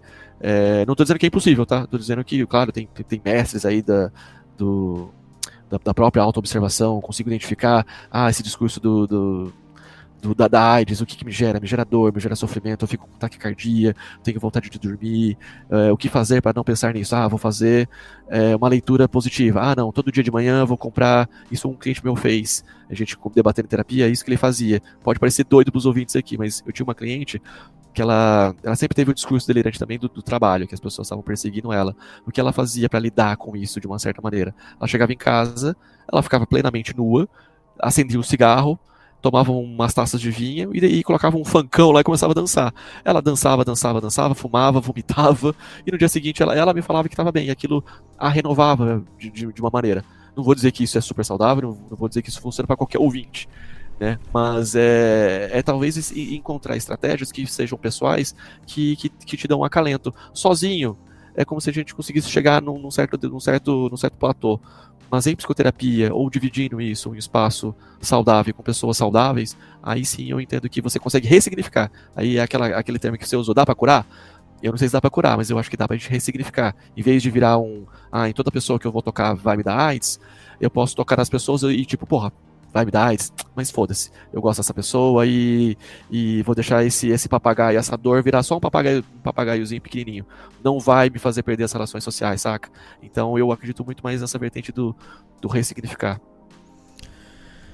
Bom, é, Rafael, tem mais algumas questões fundamentais. Eu queria saber da sua parte, por experiência tanto de clínica quanto pessoal, uma dúvida que o ouvinte tem é sobre o poder é, das palavras. Como que é, as palavras ela tem fatores que influenciam no discurso delirante, ou seja, é, sem, sem discurso barato, não é discurso motivacional barato, não é, é frasezinha de efeito. Como que quando o cara começa a repetir determinadas palavras, ele, ele, ele fica mais preso em delírio? Vou explicar algumas pra você, que é uma dúvida que muitos ouvintes têm, que é muito é, é, questionado. Significa que se eu ficar repetindo, eu sou um vencedor, eu sou um vencedor, eu sou um vencedor, eu venço? Não, não é isso. Mas o oposto acontece o seguinte: quando o cara coloca na cabeça dele, ele é, é que fica repetindo, é perdedor, perdedor, perdedor. Ou também temos caso disso. Sou amaldiçoado, amaldiçoado, amaldiçoado. E fica repetindo, e repetindo, e repetindo, e repetindo. Ele. Você vê que. Eu, eu não vou nem levar para outros lados. Porque senão aí ainda vão ficar até amanhã falando sobre isso. Eu vou, eu vou, eu, eu vou cortar os meus discursos delirantes e vou me atentar a apenas à realidade. Quanto mais ele repete isso, você vê que ele, ele mais, ele de forma, não sei se é subconsciente, aí você explica pra gente, ele se coloca mais em situações propensas a é, dar errado. Exemplo, quando o cara coloca na cabeça dele assim, sou amaldiçoado, amaldiçoado, amaldiçoado, se a gente tem caso disso, é, você vê que ele, quando o cara entra num, num- numa situação e a situação começa a dar errado, a primeira coisa que ele faz é desistir e falar aí, ó, eu falei, eu sou amaldiçoado, olha aí, tem uma praga, tem uma maldição. Outro exemplo é quando o cara pensa, é, é, ah, é- é, eu sou perdedor, perdedor, perdedor. O cara começa a repetir isso. É, o cara tá lá numa situação, deu o primeiro contratempo, ele já pensa, eu sou, ah lá, ó, tá vendo? Eu nem devia ter tentado, eu sou perdedor, olha aí. Então, é, é, quando a gente fala esse assunto, é muito sensível, é muito delicado, porque senão fica parecendo que a gente tá dando um discurso aqui motivacional barato, de, é, sabe, de querer falar que, é, ah, é só repetir as coisas, que vai... Não, não é isso. Mas eu afirmo com convicção, eu não sei sua opinião. Eu queria até ouvir a sua opinião sobre clínica sobre isso. Quanto mais o cara repete essas merdas, quanto mais ele repete isso, o problema só piora.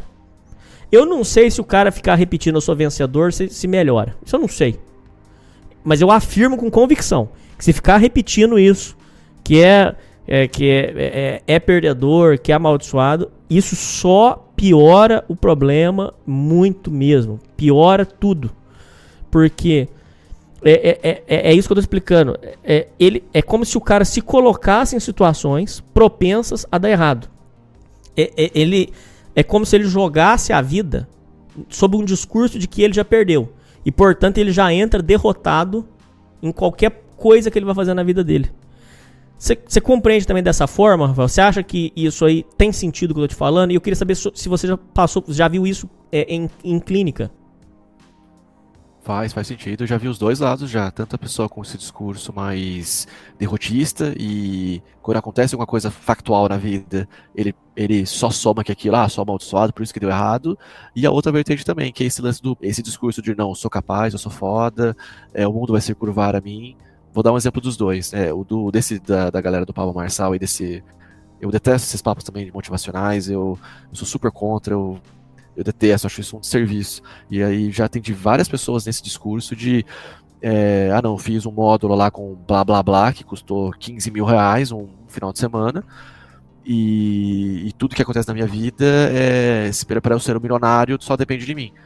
Ah, o que acontece? A pessoa não vira um milionário em um final de semana, ela fica extremamente frustrada e e entra no, no, na, no, no, sofrimento. Não ganhei um milhão de dólares, logo não estou, não estou obedecendo as, as normas lá do, dos cinco passos do, da riqueza e, e, começo sempre a, a, a ter esse, esse, esse sinônimo de, de, grandeza. Não, agora eu vou pagar mais cursos, eu que não estou me esforçando direito, eu que não estou correndo atrás direito, alguma coisa no meu comportamento não está atraindo essa mente milionária. Já escuto, tudo isso que eu estou te falando, já escutei. Ah, um, uma, uma outra cliente minha também, ela falou que precisava caminhar em brasa, né? É, no, no, final do módulo eles colocam puta de um chão lá pegando fogo e é pra galera caminhar naquele negócio lá. E ela não conseguiu. E ela ficou super achando, não, mas o meu mental não tá positivo, eu preciso entrar numa frequência, na frequência blá blá blá. Isso acontece muito com blá, trader blá, blá. também, viu? Trader que acha é. que ele. Puxa vida, mas eu que não sei fazer trade. Não, é que o negócio é feito pra, pra te fuder. E o cara fica na crença de que foi ele que não se esforçou de, direito. Exato. Eu acho isso mais danoso até que o discurso, o, aí o outro lado do discurso de, de, depressivo. Porque o discurso depressivo, ele é como se ele quisesse encaixar a, a dor no, na realidade. O outro é, a realidade tem que se encaixar no, no meu discurso. Eu preciso, é, eu consigo moldar, não, os dois na verdade, perdão gente. Os dois conseguem, os dois tentam moldar a realidade ao, ao próprio benefício. É que eu acho que esse discurso do, do, do, do, da mente milionária, eu acho que é, um, é, mais danoso, porque é mais frustrante. Na mente depressiva, é, é como se fosse, como se ele já seguisse um, um, status quo. Ah, não deu certo porque eu sou um bosta, ah, não deu certo porque eu sou feio, ah, não deu certo porque é, eu tenho tal cor de pele. É, então eu vejo que quando a pessoa vai, vai se reforçando e vai, e vai tendo essa, esse discurso é que, é que infelizmente ela, a pessoa que tem esse discurso delirante, ela, ela se auto-reforça vendo que as experiências factuais da vida, por exemplo, ah, choveu. Ah, não, é, choveu porque eu sou um puta de um azarado.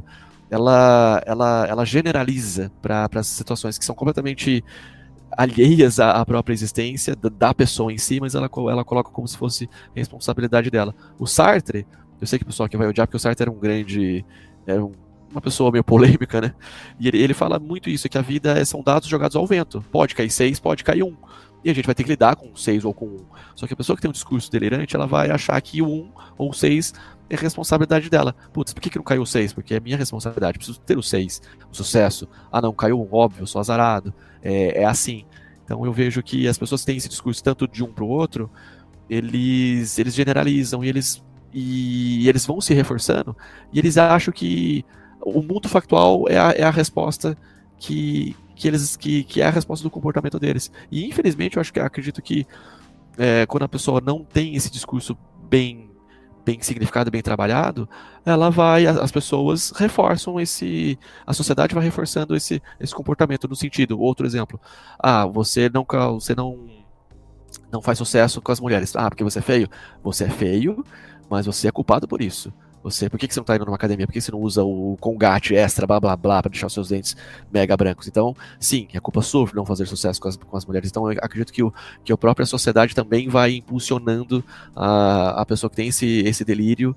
É, ele, ele, ele vai se. A sociedade vai reforçando nele nisso. Então, por isso que eu, eu de novo falo aqui para vocês: é preciso. É, é, começa do indivíduo. Eu sei que a galera vai falar que é polêmico aqui, mas começa do indivíduo, começa do. do ou eu começo a mudar é, a minha forma, o meu jeito de ser, ou o, o que o mundo vai me trazer aqui, eu sempre vou, vou interpretar como XYZ, ah, sou amaldiçoado, sou azarado, eu não ganhei um milhão porque eu realmente trabalhei pouco. Eu vejo isso muito em cursinho. Eu vejo que tem muito, muito estudante que entra em discurso delirante, até surta e entra em esquizofrenia ou adquire uma doença emocional, porque não passa em medicina, ele é. Todo mundo fala que ele tem que passar, é porque ele não está estudando direito, é porque ele é vagabundo, é porque ele deveria ter feito mais, mais de 12 horas, deveria ter feito 15 horas, 20 horas. Então eu acho, eu acho que a sociedade dá essa essa essa deprimida aí na pessoa. Faz sentido? Queria ouvir também de ti se explica, não explica? Faz, faz todo sentido. E aí é que entramos num, num ponto que se você tiver num ambiente em que o discurso delirante vai ser reforçado, aí vamos ter problemas. Por quê? O, o grande perigo é que quando o cara ele pensa, por exemplo, sou amaldiçoado, e eu vou usar um exemplo assim bem polêmico, mas vamos lá. Se você tiver numa dessas. Nossa, esse assunto vai ser foda, mas vamos lá. Se você tiver numa igreja, por exemplo, dessas. É, é... Será que eu dou exemplo? Eu vou, eu vou dar um exemplo aqui, mas depois eu vou ter que censurar. Ali a ideia de que é, é o capeta que está falando na sua, na sua cabeça vai ser reforçada. Aí o que acontece? Qual que é o perigo aqui? Que quando vai, vai reforçando, o delírio vai, vai, vai se aumentando. É, vai, vai, vai tornando mais real, e mais real, e mais real. Ao ponto que já fica difícil distinguir o que, que é delírio e o que, que não é. O mesmo serve para é, comunidades online, aonde um vai reforçar o delírio do outro. O mesmo serve para é, movimento é, coletivista, é, de, de, qualquer pauta que seja. O mesmo vai servir para. Deixa eu pensar mais aqui. O mesmo vai servir para, sei lá, cara, um monte de coisas. Então, é, o, o perigo é, é bem isso que você falou quando o, a, a pessoa tiver é, num delírio, ou de que é perdedor, ou que é amaldiçoado, ou que, enfim, qualquer um, o ambiente que ela tiver vai ditar se o delírio vai continuar ou não. Vou mais além. É impossível ter uma mente saudável se você. É, a sua cabeça está é, cheia de, de porcaria, cheia de lixo. Então, se você passa o dia inteiro é, consumindo conteúdo lixo, sua cabeça vai ser um lixo. É, os seus delírios serão cada vez mais alimentados e cada vez mais alimentados por é, é falsas ideias, por uh, visões distorcidas da realidade.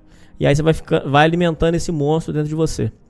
O psicanalista, no, no, no último programa que a gente fez sobre Rick Comores, que foi brilhante, ele disse que uma das, das uh, formas como ele faz para trazer o cara para a realidade é, é, primeiro o cara chega dizendo que a culpa é do mundo, depois ele traz o cara para enxergar os problemas que tem na família dele, depois os problemas que tem nele. E ele disse que muitas pessoas despertam só disso. O, o que eu enxergo, Rafael, é que em tempos atuais o delírio é, ele vai sendo mais e mais alimentado em vez de ser é, questionado. Não precisa, eu não vou nem dizer repudiado, porque senão é pior. Quanto mais. Se o cara tá delirando, que o mundo é contra ele, ou você vai lá e xinga ele, piora o problema. Mas o delírio vai sendo mais e mais incentivado. E é aí que eu enxergo que tá o perigo. E é, é uma questão muito complicada, o, o Rafael. Então, o ambiente em que a pessoa frequenta, virtual e físico, vai ditar muito do que o, o a, de como a mente dele vai estar. Tá. Então é, é humanamente impossível ter uma mente saudável frequentando ambientes lixo, ambientes bestiais, ambientes em que destroem com a sua cabeça. Aqui estou dizendo de é, conteúdos que fazem mal para você. Eu, a gente vai depois dar nome aos bois. É, é, ambientes é, de droga, é, família desestruturada. Se você está num ambiente familiar desestruturado, faça um plano realista para vazar daí saia daí, porque isso vai destruir o seu psicológico. Então, ô, ô, Rafael, eu, eu diria que o ponto motriz da questão é sair do ambiente que propicia o delírio. Você concorda com isso? Você acha que eu estou errado? O que, que você pensa? Você está absolutamente correto. Para mim é exatamente isso. É não, é não rechaçar a pessoa que tem um discurso, é fazer ela refletir, fazer ela, ela, ela ter um espaço acolhedor mesmo, gente, de, de ouvir ali com total carinho, total carinho, com total, com total é, escuta ativa mesmo, que ela se sinta que o que ela fala realmente, ah, não, vai vir realmente um triângulo do céu e as pessoas escolhidas vão vão ascender, tá bom? Então vamos, vamos, vamos partir daí. É, é exatamente isso. E quando você fala de ambientes lixo, é, é, claro, é claro que aí também eu não quero excluir o poder pessoal de cada um, tá? É, é claro que dependendo do indivíduo, dependendo da, da, da, força pessoal, as pessoas conseguem se, se desenvolver. Mas é meio que óbvio que se eu tiver um ambiente lixo, um ambiente destrutivo, algum chão, alguma coisa assim, é obviamente que eu vou, eu vou beber daqueles assuntos, eu vou estar inserido naqueles assuntos, o próprio núcleo social ali vai te premiando, vai te censurando para você agir de certas maneiras. É, acho que nas, nos anos 90 ficava muito. Hoje em dia acho que nem tanto mais, né?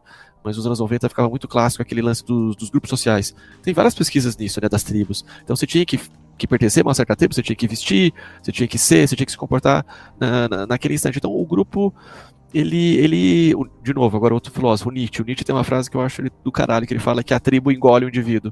Engole.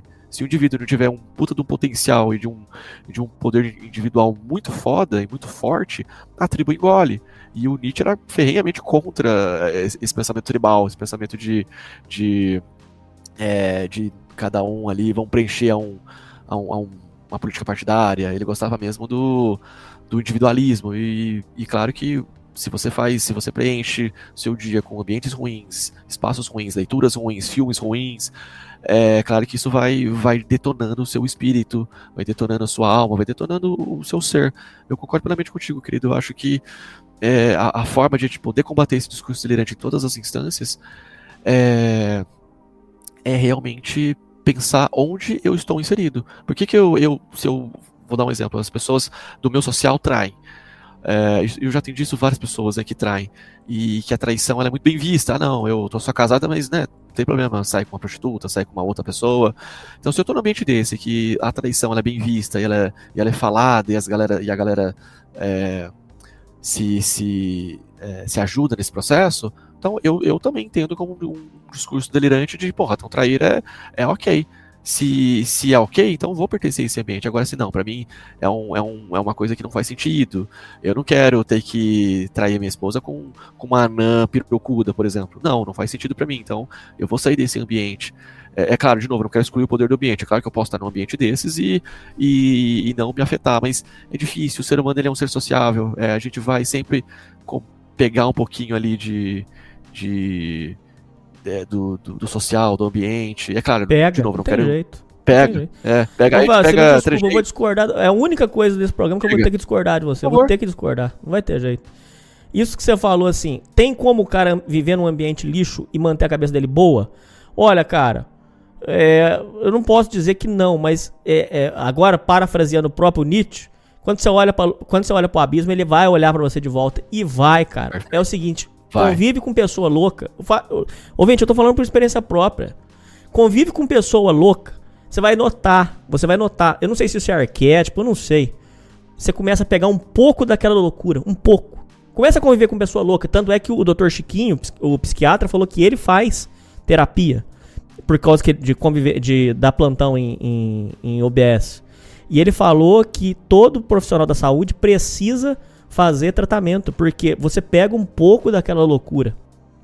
Então, aonde eu quero chegar com isso? Você olha para o abismo, ele olha para você de volta. Não adianta você falar que, ah, eu, eu vivo num. Pô, eu, eu, eu, eu tô em, em, em grupo que fala de, de loucura, de terrorismo, de beta não tem vez, de pegar martelo para bater na cara para é, Luke Maxim. É, eu, eu, eu, eu frequento grupo de, de nego que. É, só fala delírio o dia inteiro, político, é, e, e, e, ó, tô bem pra caramba, minha família tá boa, tô trabalhando bastante, tô ganhando dinheiro, tô bem com Deus, tô bem com a minha família, tá tudo bem. Mentira, cara. Eu não. Mentira. Isso é mentira. Sempre que você vai lá ver, sempre que você vai bater um papo, gente, eu tô falando isso, eu tô falando isso com experiência própria. Sempre que você vai lá bater um papo, é cinco minutos. O cara vai e já conta pra você, ó, minha família é problemática, é, eu acho que eu tenho problema mental, e parará, e parará, e parará.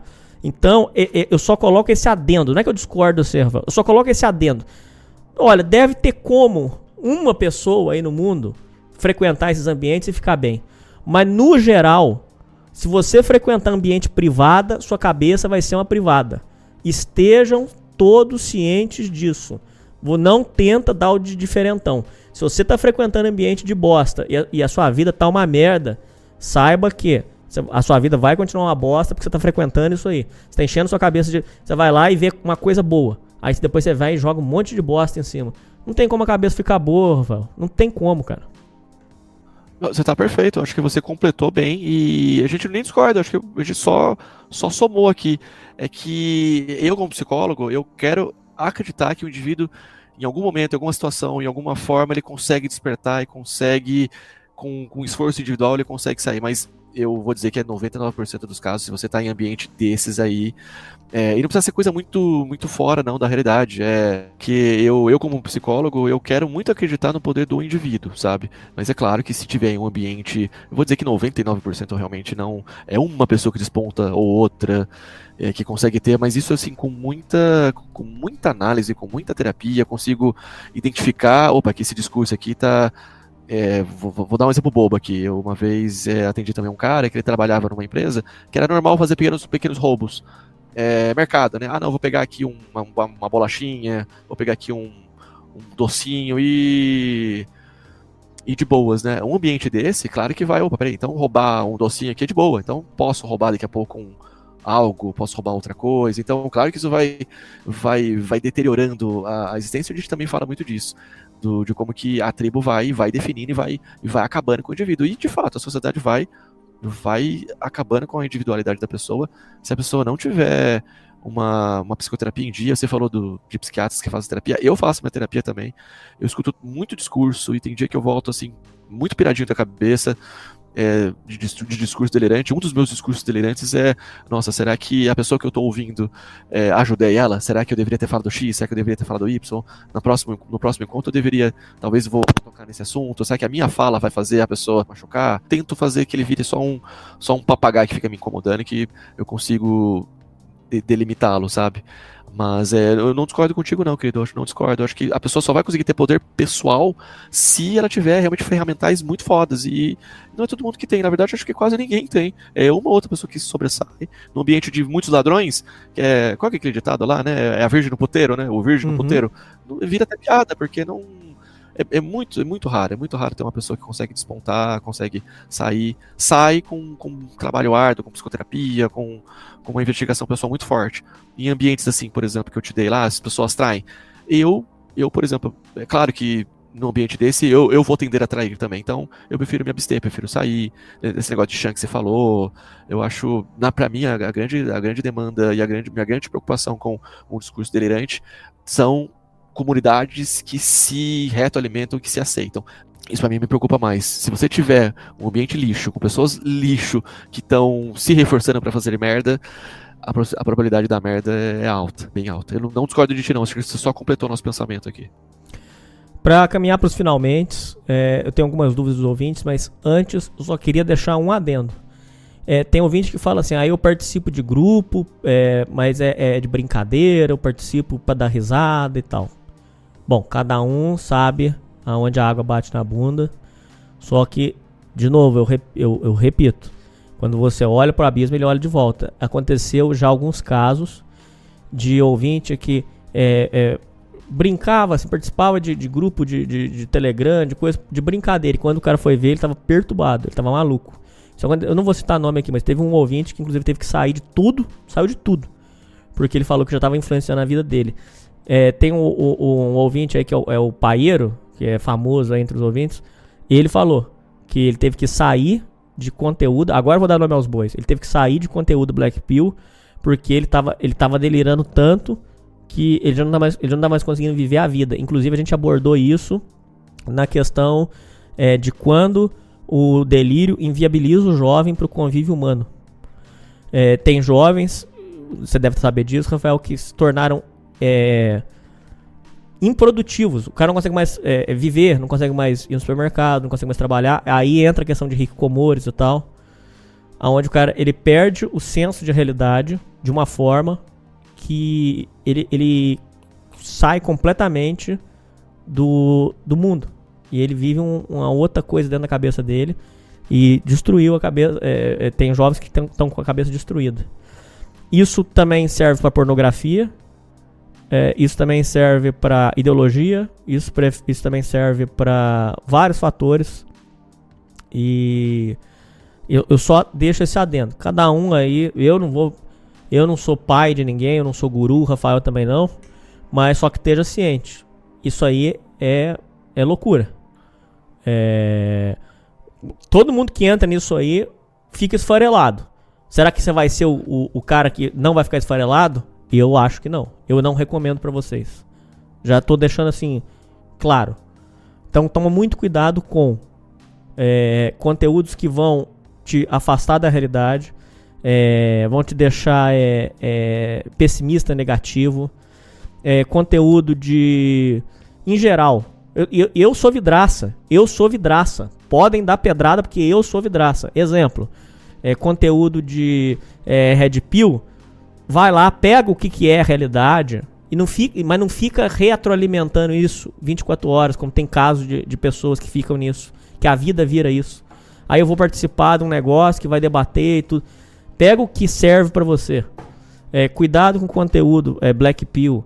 Cuidado com é, é, pills em geral. Tem um pessoal que tava falando que se você não, não consegue uma namorada, então você vai virar namorada. Aí começa a, tran, a trans, ma, trans maxim aonde o, o, cara diz que ele é beta, ele tem que tomar o hormônio feminino para ele virar mulher. É, é, é pegar um martelo para bater no rosto, para arrumar, pra, é, arrumar o maxilar todos esses delírios, toma, sai disso, cara. Eu, eu, aí eu tô sendo incisivo. Sai dessas porras, cara. Isso é tudo demência, cara. Se você sair pra rua, você vai olhar casais. Olha os casais de namorado. Não tem nada no negócio de que tem um Alpha Slayer, que tá. Só Alpha Slayer. Eu saio pra rua, só tem Alpha Slayer na rua. Meu Deus do céu. Isso não existe. Os, é, é, o, o, brasileiro médio é um Shed Slayer na sua cabeça. Não tem como você falar isso, cara. Não tem como você dizer isso. A realidade está escancarada de uma forma no, na sua vida. Se você sair pra rua e olhar a realidade, olhar o mundo, você vai ver que tá tão escancarado que você tem que estar tá preso no delírio para acreditar nisso, cara. É, toma cuidado com é, delírios de cunho religioso. A gente nem abordou isso. Mas histórico, o capeta tá falando na sua cabeça. Isso aí é, são traumas religiosos que, inclusive, é, é tem muito disso aí é, de pessoas, de igrejas é, evangélicas. Delírio que, religioso. É, que ele começa a acreditar. Inclusive o Mário, que veio aqui, falou que é, essa é, renovação carismática tem muito. Que o cara começa a achar que o capeta tá falando com ele, que Deus mandou um sinal. A história, a história que é, pastor fala que o, passarinho soprou no ouvido. Ah, o passarinho me soprou no ouvido. Vai alimentando mais e mais delírio. Rapaziada, ouvintes, pelo amor de Deus, só compreendam. Existe uma arma que você tem para vencer o delírio. É você estar tá aqui, agora, presente na realidade. Enxergar uma realidade de forma fria. Enxergar uma realidade de uma forma cética. Por que, que as coisas não estão funcionando?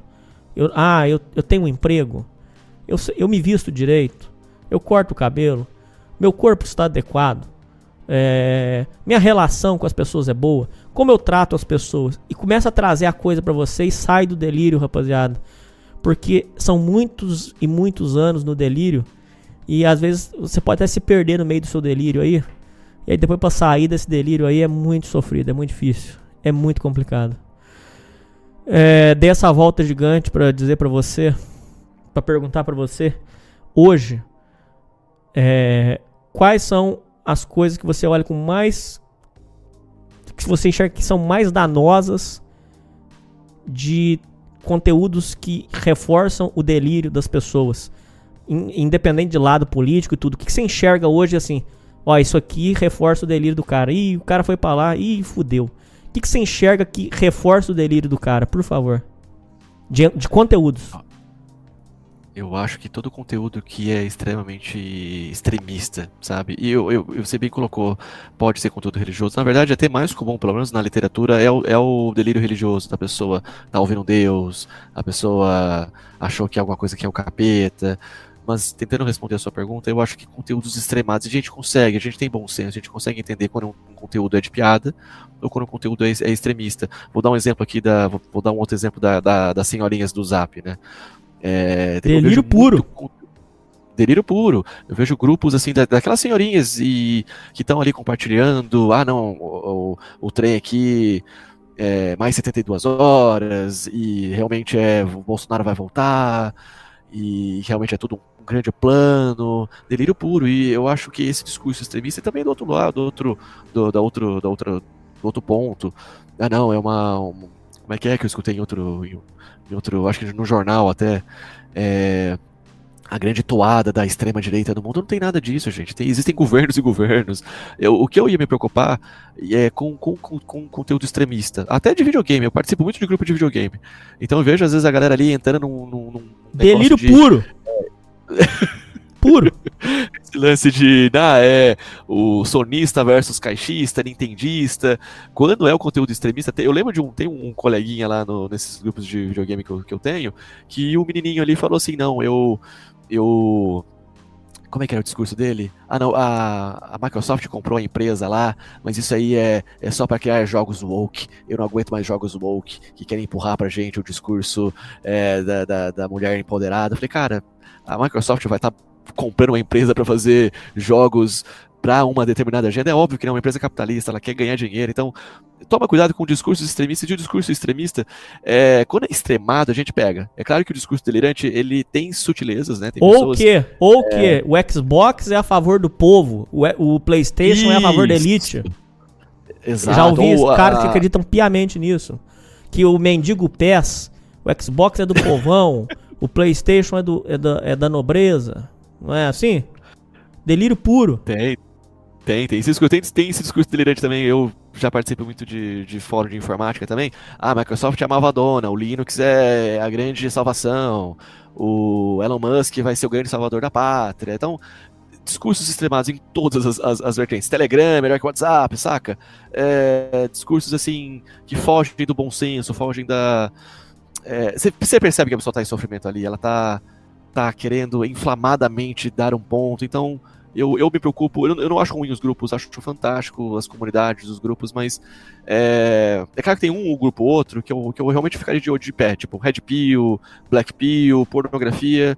Eu, eu, Rafael, falando eu como profissional, eu ficaria com a orelha mais em pé nesse- nesses tipos de grupo assim. Mas todos os grupos, das senhorinhas do Zap, do grupo de, de, de faculdade, é, discurso extremado, aquele discurso, ah, o professor tá me perseguindo porque eu, ele não foi com a minha cara. Então, grupos, é, não, não sou contra os grupos, mas sou contra essas, essas, esses discursos inflamados de, ah, um tá contra o outro, é uma conspiração, e enfim. Bom, pra. fe- Faltou um monte de coisa. Mas não dá mais, Rafa. Faltou muita coisa, mas não dá mais. Uma pena. Imagino, imagino. Já, já, pelo amor de Deus, já antecipo que você vai ter que voltar. Ou pra uma leitura de e-mail, pra alguma coisa, porque você vai ter que voltar, por favor, te imploro. É um prazer. Eu não sei se os ouvintes gostaram, mas assim, adorei estar aqui com vocês. É, qualquer coisa, qualquer dúvida, qualquer pessoa que discorda, me chama no privado, tô aberto à discussão. Eu, eu só ia dar uma dica de livro, não sei se você já leu aqui com a galera. É um livro bem. Não é, é um livro barra mangá, chama O Virgem de 40 anos. Eu já eu paguei pro tio Will Já? ler inteiro lá no NVP Cultural. Vejam, é muito Fantástico. bom. É fundamental. É bom pra caramba. Fala muito disso que a gente tá discutindo Muito. aqui, de delírio, de, de pessoas assim, ah não, vou esperar, a mulher ideal vai surgir na minha porta. E pessoas que têm esse, esse discurso. Então acho uma dica de leitura. E é bem legalzinho, vocês acham em PDF aí. Acho que fica muito, muito emblemático o, o discurso aqui. E tô mega aberto, galera. Discussão, discord, discordar, enfim. Bom, é... agora eu vou ler três perguntas dos ouvintes pra você, é, pra a gente poder fechar o programa, tudo bem? Tudo bem. É, tem um ouvinte que queria saber como superar a ex, ou seja, como vencer os delírios de que a gente é, deveria estar junto hoje, que podem inclusive até levar para coisa perigosa, né? Vamos dizer assim. É, como vencer esses delírios, esses pensamentos intrusivos, é, repetitivos na nossa cabeça para poder vencer uma ex-namorada? Olha, é bem específico. Eu teria que, que conversar com a pessoa para entender, para entender o contexto, como é que ela entende, como é que foi esse namoro. Mas a princípio, é, eu acredito que para você superar um grande amor, eu também estou em luto. Acho que é essa questão mais de luto do que do que de discurso até. É, eu também estou em luto. Falando de mim aqui, gente, eu tô eu, eu, venho de um luto de dois anos já, de um relacionamento de 10 anos. Então eu, eu, eu tenho local de falar para falar isso também. Eu, eu acho que o único, a única forma de tentar ir se reescrevendo nesse processo é tendo muito carinho com você mesmo. É, e, e, pedir ajuda, estar numa psicoterapia. Eu, eu faço minha terapia pessoal, falo com a minha psicóloga também. Todo, toda semana eu falo exatamente desse tema de, de superação da ex, desse luto. Para mim é uma questão de luto, é uma questão de uma morte que aconteceu que a gente precisa aprender a ressignificar. Não é fácil. Morte é morte, pode ser uh, perder o um emprego, pode ser perder uma namorada, pode ser o falecimento de alguém. É, luto, luto é um processo muito delicado. Eu, eu acredito que um processo de cura, entre aspas, né, de uma ressignificação é ele tem muito carinho com você mesmo, de se vier pensamento, deixa vir, chora, é, tenha um ambiente seguro para você poder comentar, falar, que você consiga ter amigos próximos e adequados para você poder falar mil vezes do mesmo assunto. Eu tô há dois anos falando desse assunto com a minha psicóloga e ela ainda não desistiu de mim, então que você tenha um ambiente para poder falar. Eu acho que tudo é válido pra gente conversar. Que você tenha um ambiente adequado e você tenha a pessoa adequada. Então, é, vai devagarzinho, luto é foda. Eu posso indicar depois algumas leituras aqui para luto. É, mas é, não tem receita. Eu, eu, precisaria ouvir a história da, da, pessoa, mas a grosso modo é tenha paciência, se ame, é devagar, entenda o luto, entenda esse processo da, da do fim. E devagarzinho você vai se reescrevendo e vai, e vai melhorando. O, eu, outra pergunta importantíssima é como lidar com a agorafobia, que é medo de lugar ou situação que pode causar pânico, impotência, constrangimento é a vergonha, é andar na rua com vergonha achando que tá todo mundo olhando para você, é achar que quando você sai na rua todo mundo fica reparando no que você faz, medo de estar tá no meio das pessoas, medo de interagir com as pessoas, como lidar com a agorafobia. Eu, de orelhada, eu não sou profissional, mas eu diria que é exposição gradual, porque eu recomendo para os ouvintes a exposição gradual e se ater apenas ao que está acontecendo na realidade. Se, se alimentar o delírio, até eu tenho agorafobia. Mas, por favor, as palavras de um profissional. As minhas palavras são as mesmas da sua. É, é claro, de novo, de indivíduo para indivíduo. Cada um vai ter seu nível de, de aproximação. Tem pessoas que conseguem andar na rua, tem pessoas que só conseguem é, descer no prédio e dar uma volta e voltar. Então, eu acho que ir tateando e vendo o seu próprio limite. E, de novo, é uma investigação íntima do que você dá conta, do que, que você consegue absorver, do que, que você consegue. Você consegue ir na padaria comprar um pão? Legal, vai devagarzinho. Ah, não, não consigo. Eu consigo levar o lixo lá fora. Começa pelo lixo, começa indo lá no mercado, depois vai gradualmente pegando um ônibus. É, eu tinha muito medo de. Eu vou muito para São Paulo, eu tinha muito, muito pavor de muitas pessoas em metrô de São Paulo. O metrô de São Paulo é um formigueiro. Então, me, me, também me dá ataques de agora, agora, agora, agorafobia. E então é, é, assim, muito íntimo, muito individual, cada um vai, vai, vai colocando seu limite, mas é, é gradualmente se, se expondo. E caso a pessoa não consiga, aí eu ia indicar uma psicoterapia para isso, essa, essa questão ser debatida com o profissional e, e com o profissional e, e galgando devagarzinho. Eu tinha uma cliente, por exemplo, que ela não conseguia pegar elevador. Eu tinha que descer com ela. É, claro que era uma questão de fobia, né? Mas assim, ela não conseguia estar com pessoas muito aglomeradas. A busão ela não pegava. É, então, gradualmente a gente foi a gente foi construindo, e assim, ela, ela não que ela tenha se curado, tá, gente, mas ela, ela conseguiu se reescrever. Ela, hoje, ela, hoje ela usa outras estratégias. Ela prefere de Uber, ela paga mais caro, mas prefere de Uber. Ela. Elevador, ela realmente ela, ela não pega, ela prefere ir a pé. Desculpa, é de escada.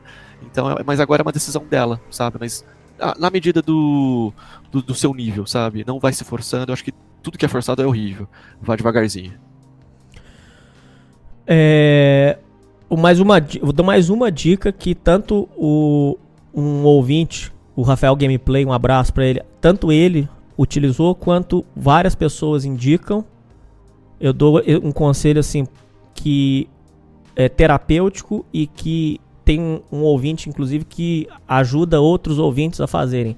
É trilha, tanto de bicicleta quanto trilha a pé, aonde você é, interage com pessoas, onde você tem que passar por dificuldades reais, não, não mentais. É real. Você tem que vencer um, um, um desafio.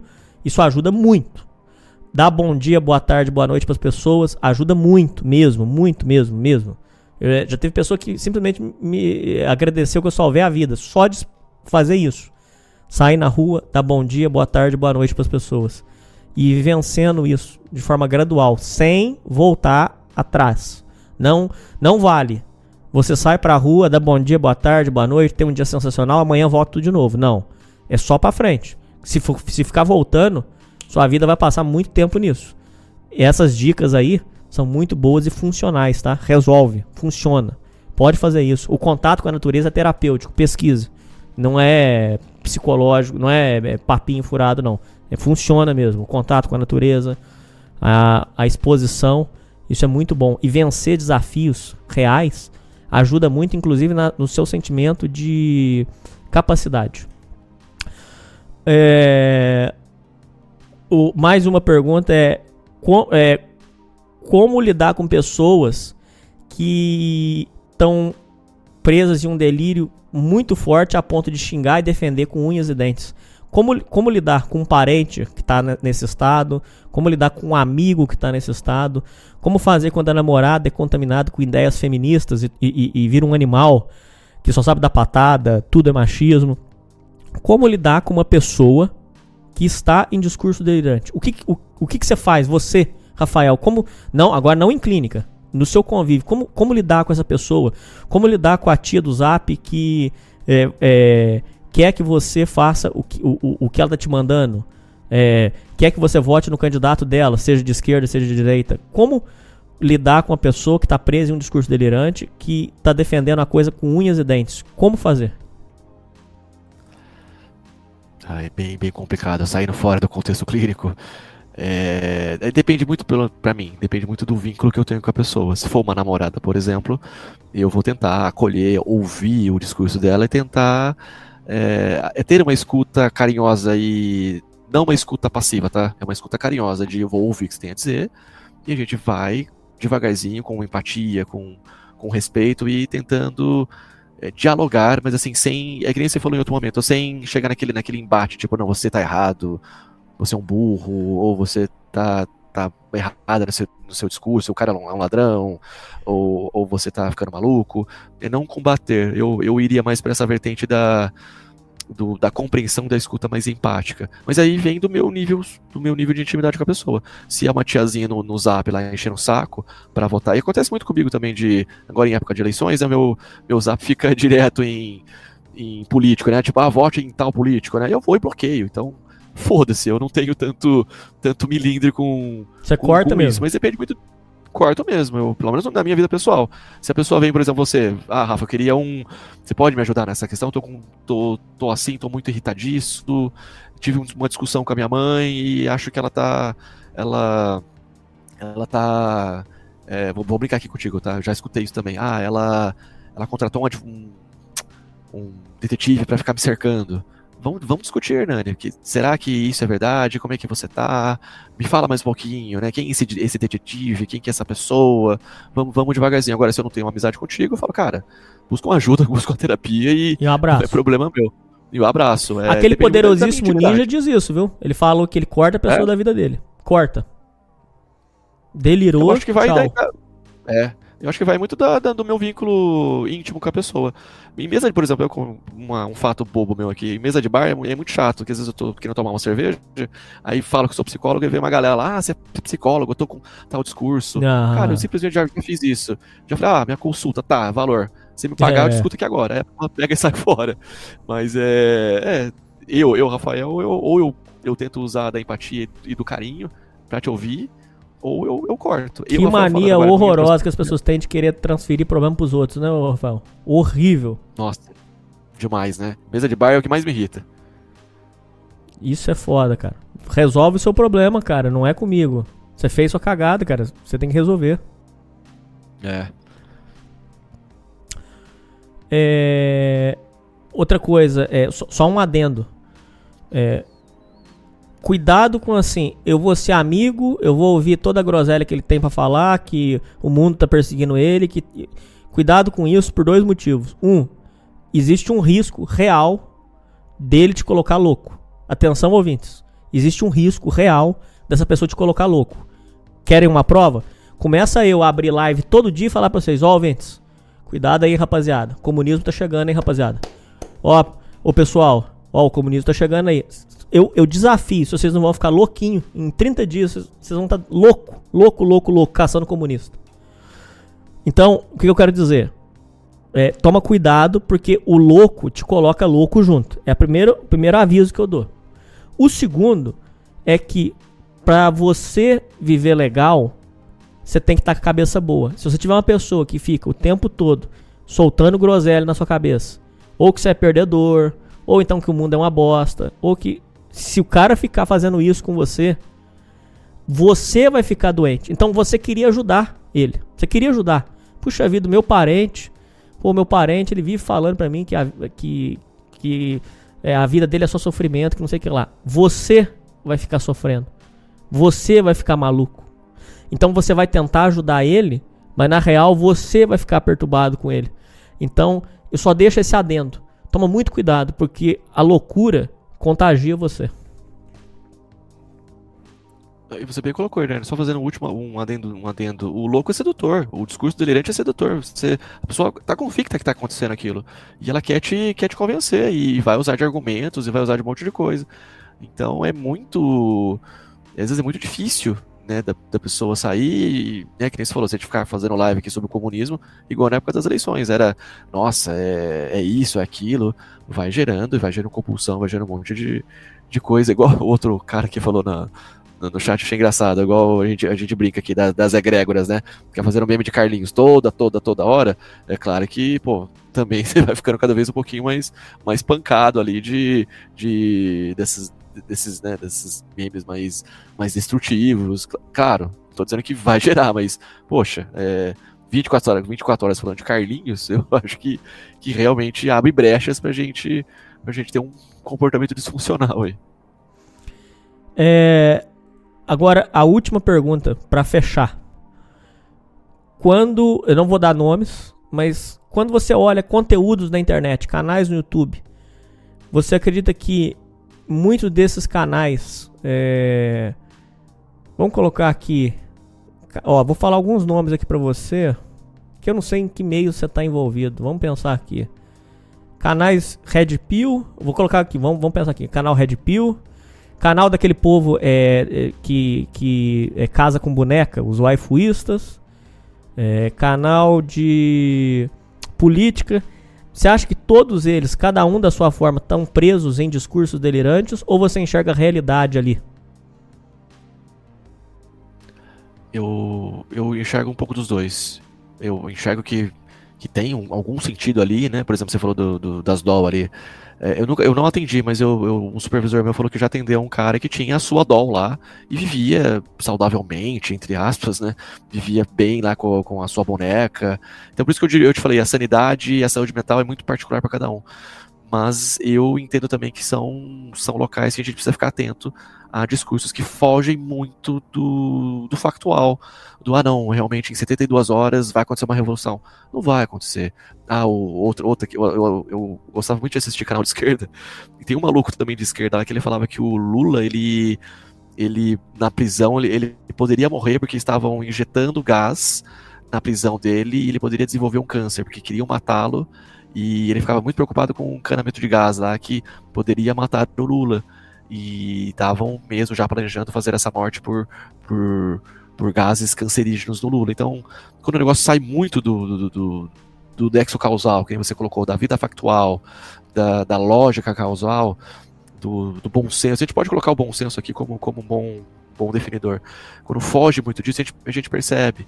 Teve um professor novo, que escreveu numa prova de aluno que o Bolsonaro mandou matar a Marielle, vê se pode. Tirou da bunda dela essa é, informação. Como é que pode, mano? Cara, Delírio é puro. É isso que eu fico preocupado, cara. É exatamente isso que eu fico preocupado. Pessoas que estão em posições de liderança perpetuando esse discurso e vai ter gente que vai comprar. Claro que vai ter gente que vai comprar.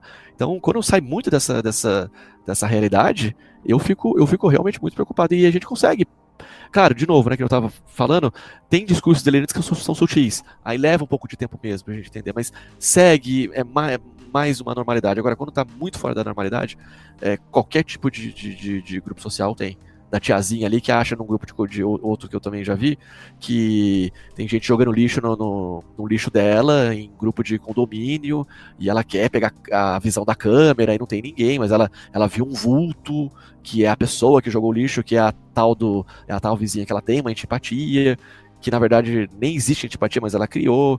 Enfim, é isso que você falou para mim, é quando foge muito, muito mesmo do tom. É, e tanto de direita quanto de esquerda, tanto de direita quanto de esquerda, de, de videogame, de. Eu já vi, eu já vi já briga também por, por software. De ah não, eu prefiro usar é, Opera, já, vi, já quis usar Firefox, então já vi cada, cada discurso, ah não, estão roubando seus dados, é, Firefox aqui, estão minerando seus dados. Cara, não sei se é real ou não, mas é que inflama tanto que, que, que foge do bom senso. Bom, agora vamos fazer um compilado aqui final para fechar.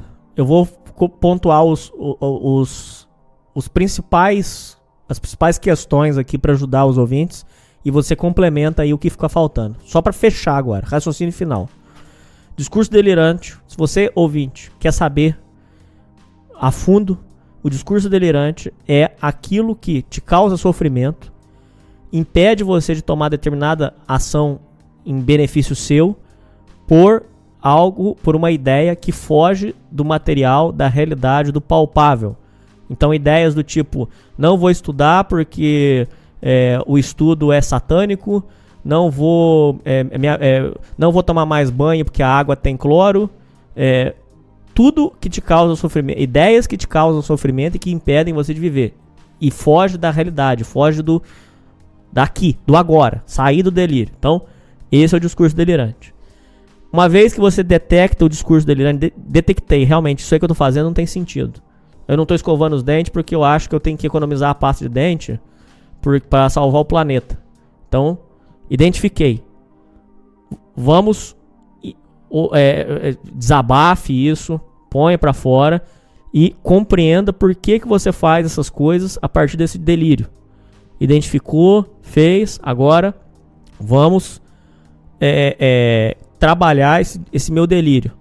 O discurso delirante ele, ele não tem lado político e ele não tem segmento.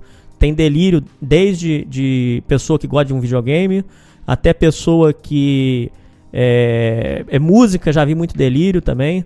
É, é, é tem delírio em todas as áreas. É, é, pessoa que acredita. por exemplo, só para só não deixar passar batida aqui. O, o Chorão é, brigou lá com, com, o rapaz lá do Los Hermanos. Aí tem gente que diz que é, quem ouve Los Hermanos é inimigo de quem. Delírio. E não é nem uma coisa maldosa. Veja bem. Não é nem uma coisa maldosa. Mas é um delírio. Se, é um delírio, você tá delirando.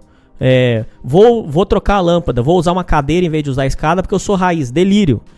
Tudo que foge da, foge da razão é, é um discurso delirante. Compreender, identificar esses delírios é fundamental para você ter uma qualidade de vida melhor, para você poder é, é, viver uma vida mais plena, com mais leveza, com mais tranquilidade. O discurso delirante, se você alimenta ele, ele cresce e vai virando um monstro e vai, e vai se solidificando na sua cabeça.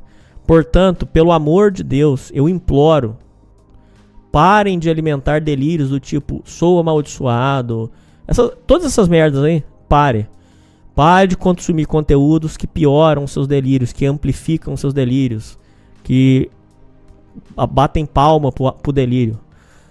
Filtrem o que vocês assistam, assistem, filtram, filtrem as pessoas que vocês conversam e compreendam que quanto mais você fortalece o delírio, mais ele vai se solidificando e tornando real na sua vida e faz você viver num verdadeiro inferno.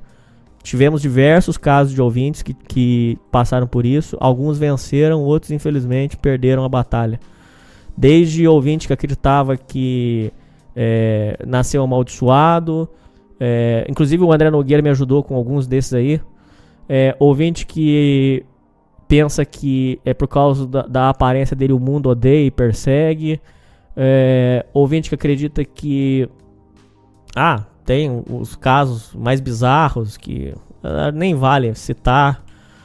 Enfim, vençam, ide não, identifiquem e vençam os delírios de vocês. Isso é fundamental para você viver uma vida em paz, em plenitude.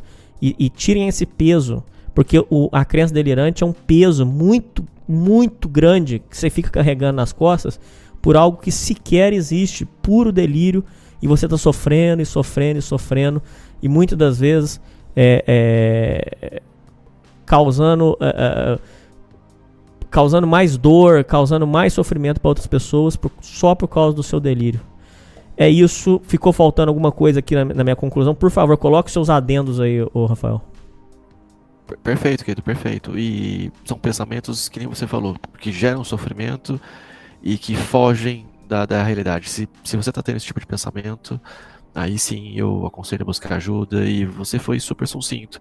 São, claro que pensamentos a gente, são pensamentos que a gente sofre, são pensamentos que geram sofrimento, mas são pensamentos que, como você disse, ah, eu, eu não vou usar creme dental porque eu, eu não quero destruir o planeta. Aí sim a gente pode, pode entender que é um, que é um pensamento é, delirante. E, claro, pensamentos que geram sofrimento todo mundo tem, né?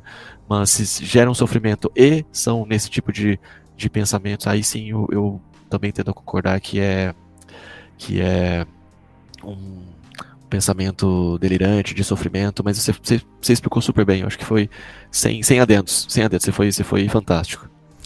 Gente, quem quiser entrar em contato, o, os dados para entrar em contato com o Rafael Ribeiro vão estar tá na descrição. Quem tiver o interesse de bater um papo, trocar uma ideia, é, analisem a cabeça de vocês, analisem as coisas e eu desejo do fundo do meu coração, e sinta a sinceridade da minha voz, eu desejo do fundo da minha alma que cada um de vocês que ouviu seja feliz, vença a crença de o sentimento de inferioridade, vença essas crenças que atrapalham sua vida, vença o discurso delirante que atrapalha a sua vida e seja muito feliz, porque é isso que eu desejo para você. É isso, é isso. O último exemplinho, você falou de, de, de, pensamentos. A galera também que é terraplanista também. Eu lembro do, da galera que, que vive discutindo né, se a Terra é plana ou tal. Pensamento delirante, cindindo com a realidade. É exatamente isso. Se causa sofrimento e se tá fugindo do, da, da, da, realidade. Aí, aí, sim, aí você batendo em mim, que eu sou, meio, eu sou meio assim. Ih, fudeu. É. Aí fudeu pra mim. Converse comigo no privado, manda mensagem. Tá bom, então. Eu sou, eu sou, fazer o quê, né? Eu acredito fazer o quê. Mas não me causa é, sofrimento, não. Tô, tô, tá tudo bem. É, tá bom? Então é ótimo. Então, então perfeito. Se não causa sofrimento, então. é isso aí, Rafael. É isso aí, ouvintes. E falou! Falou, gente.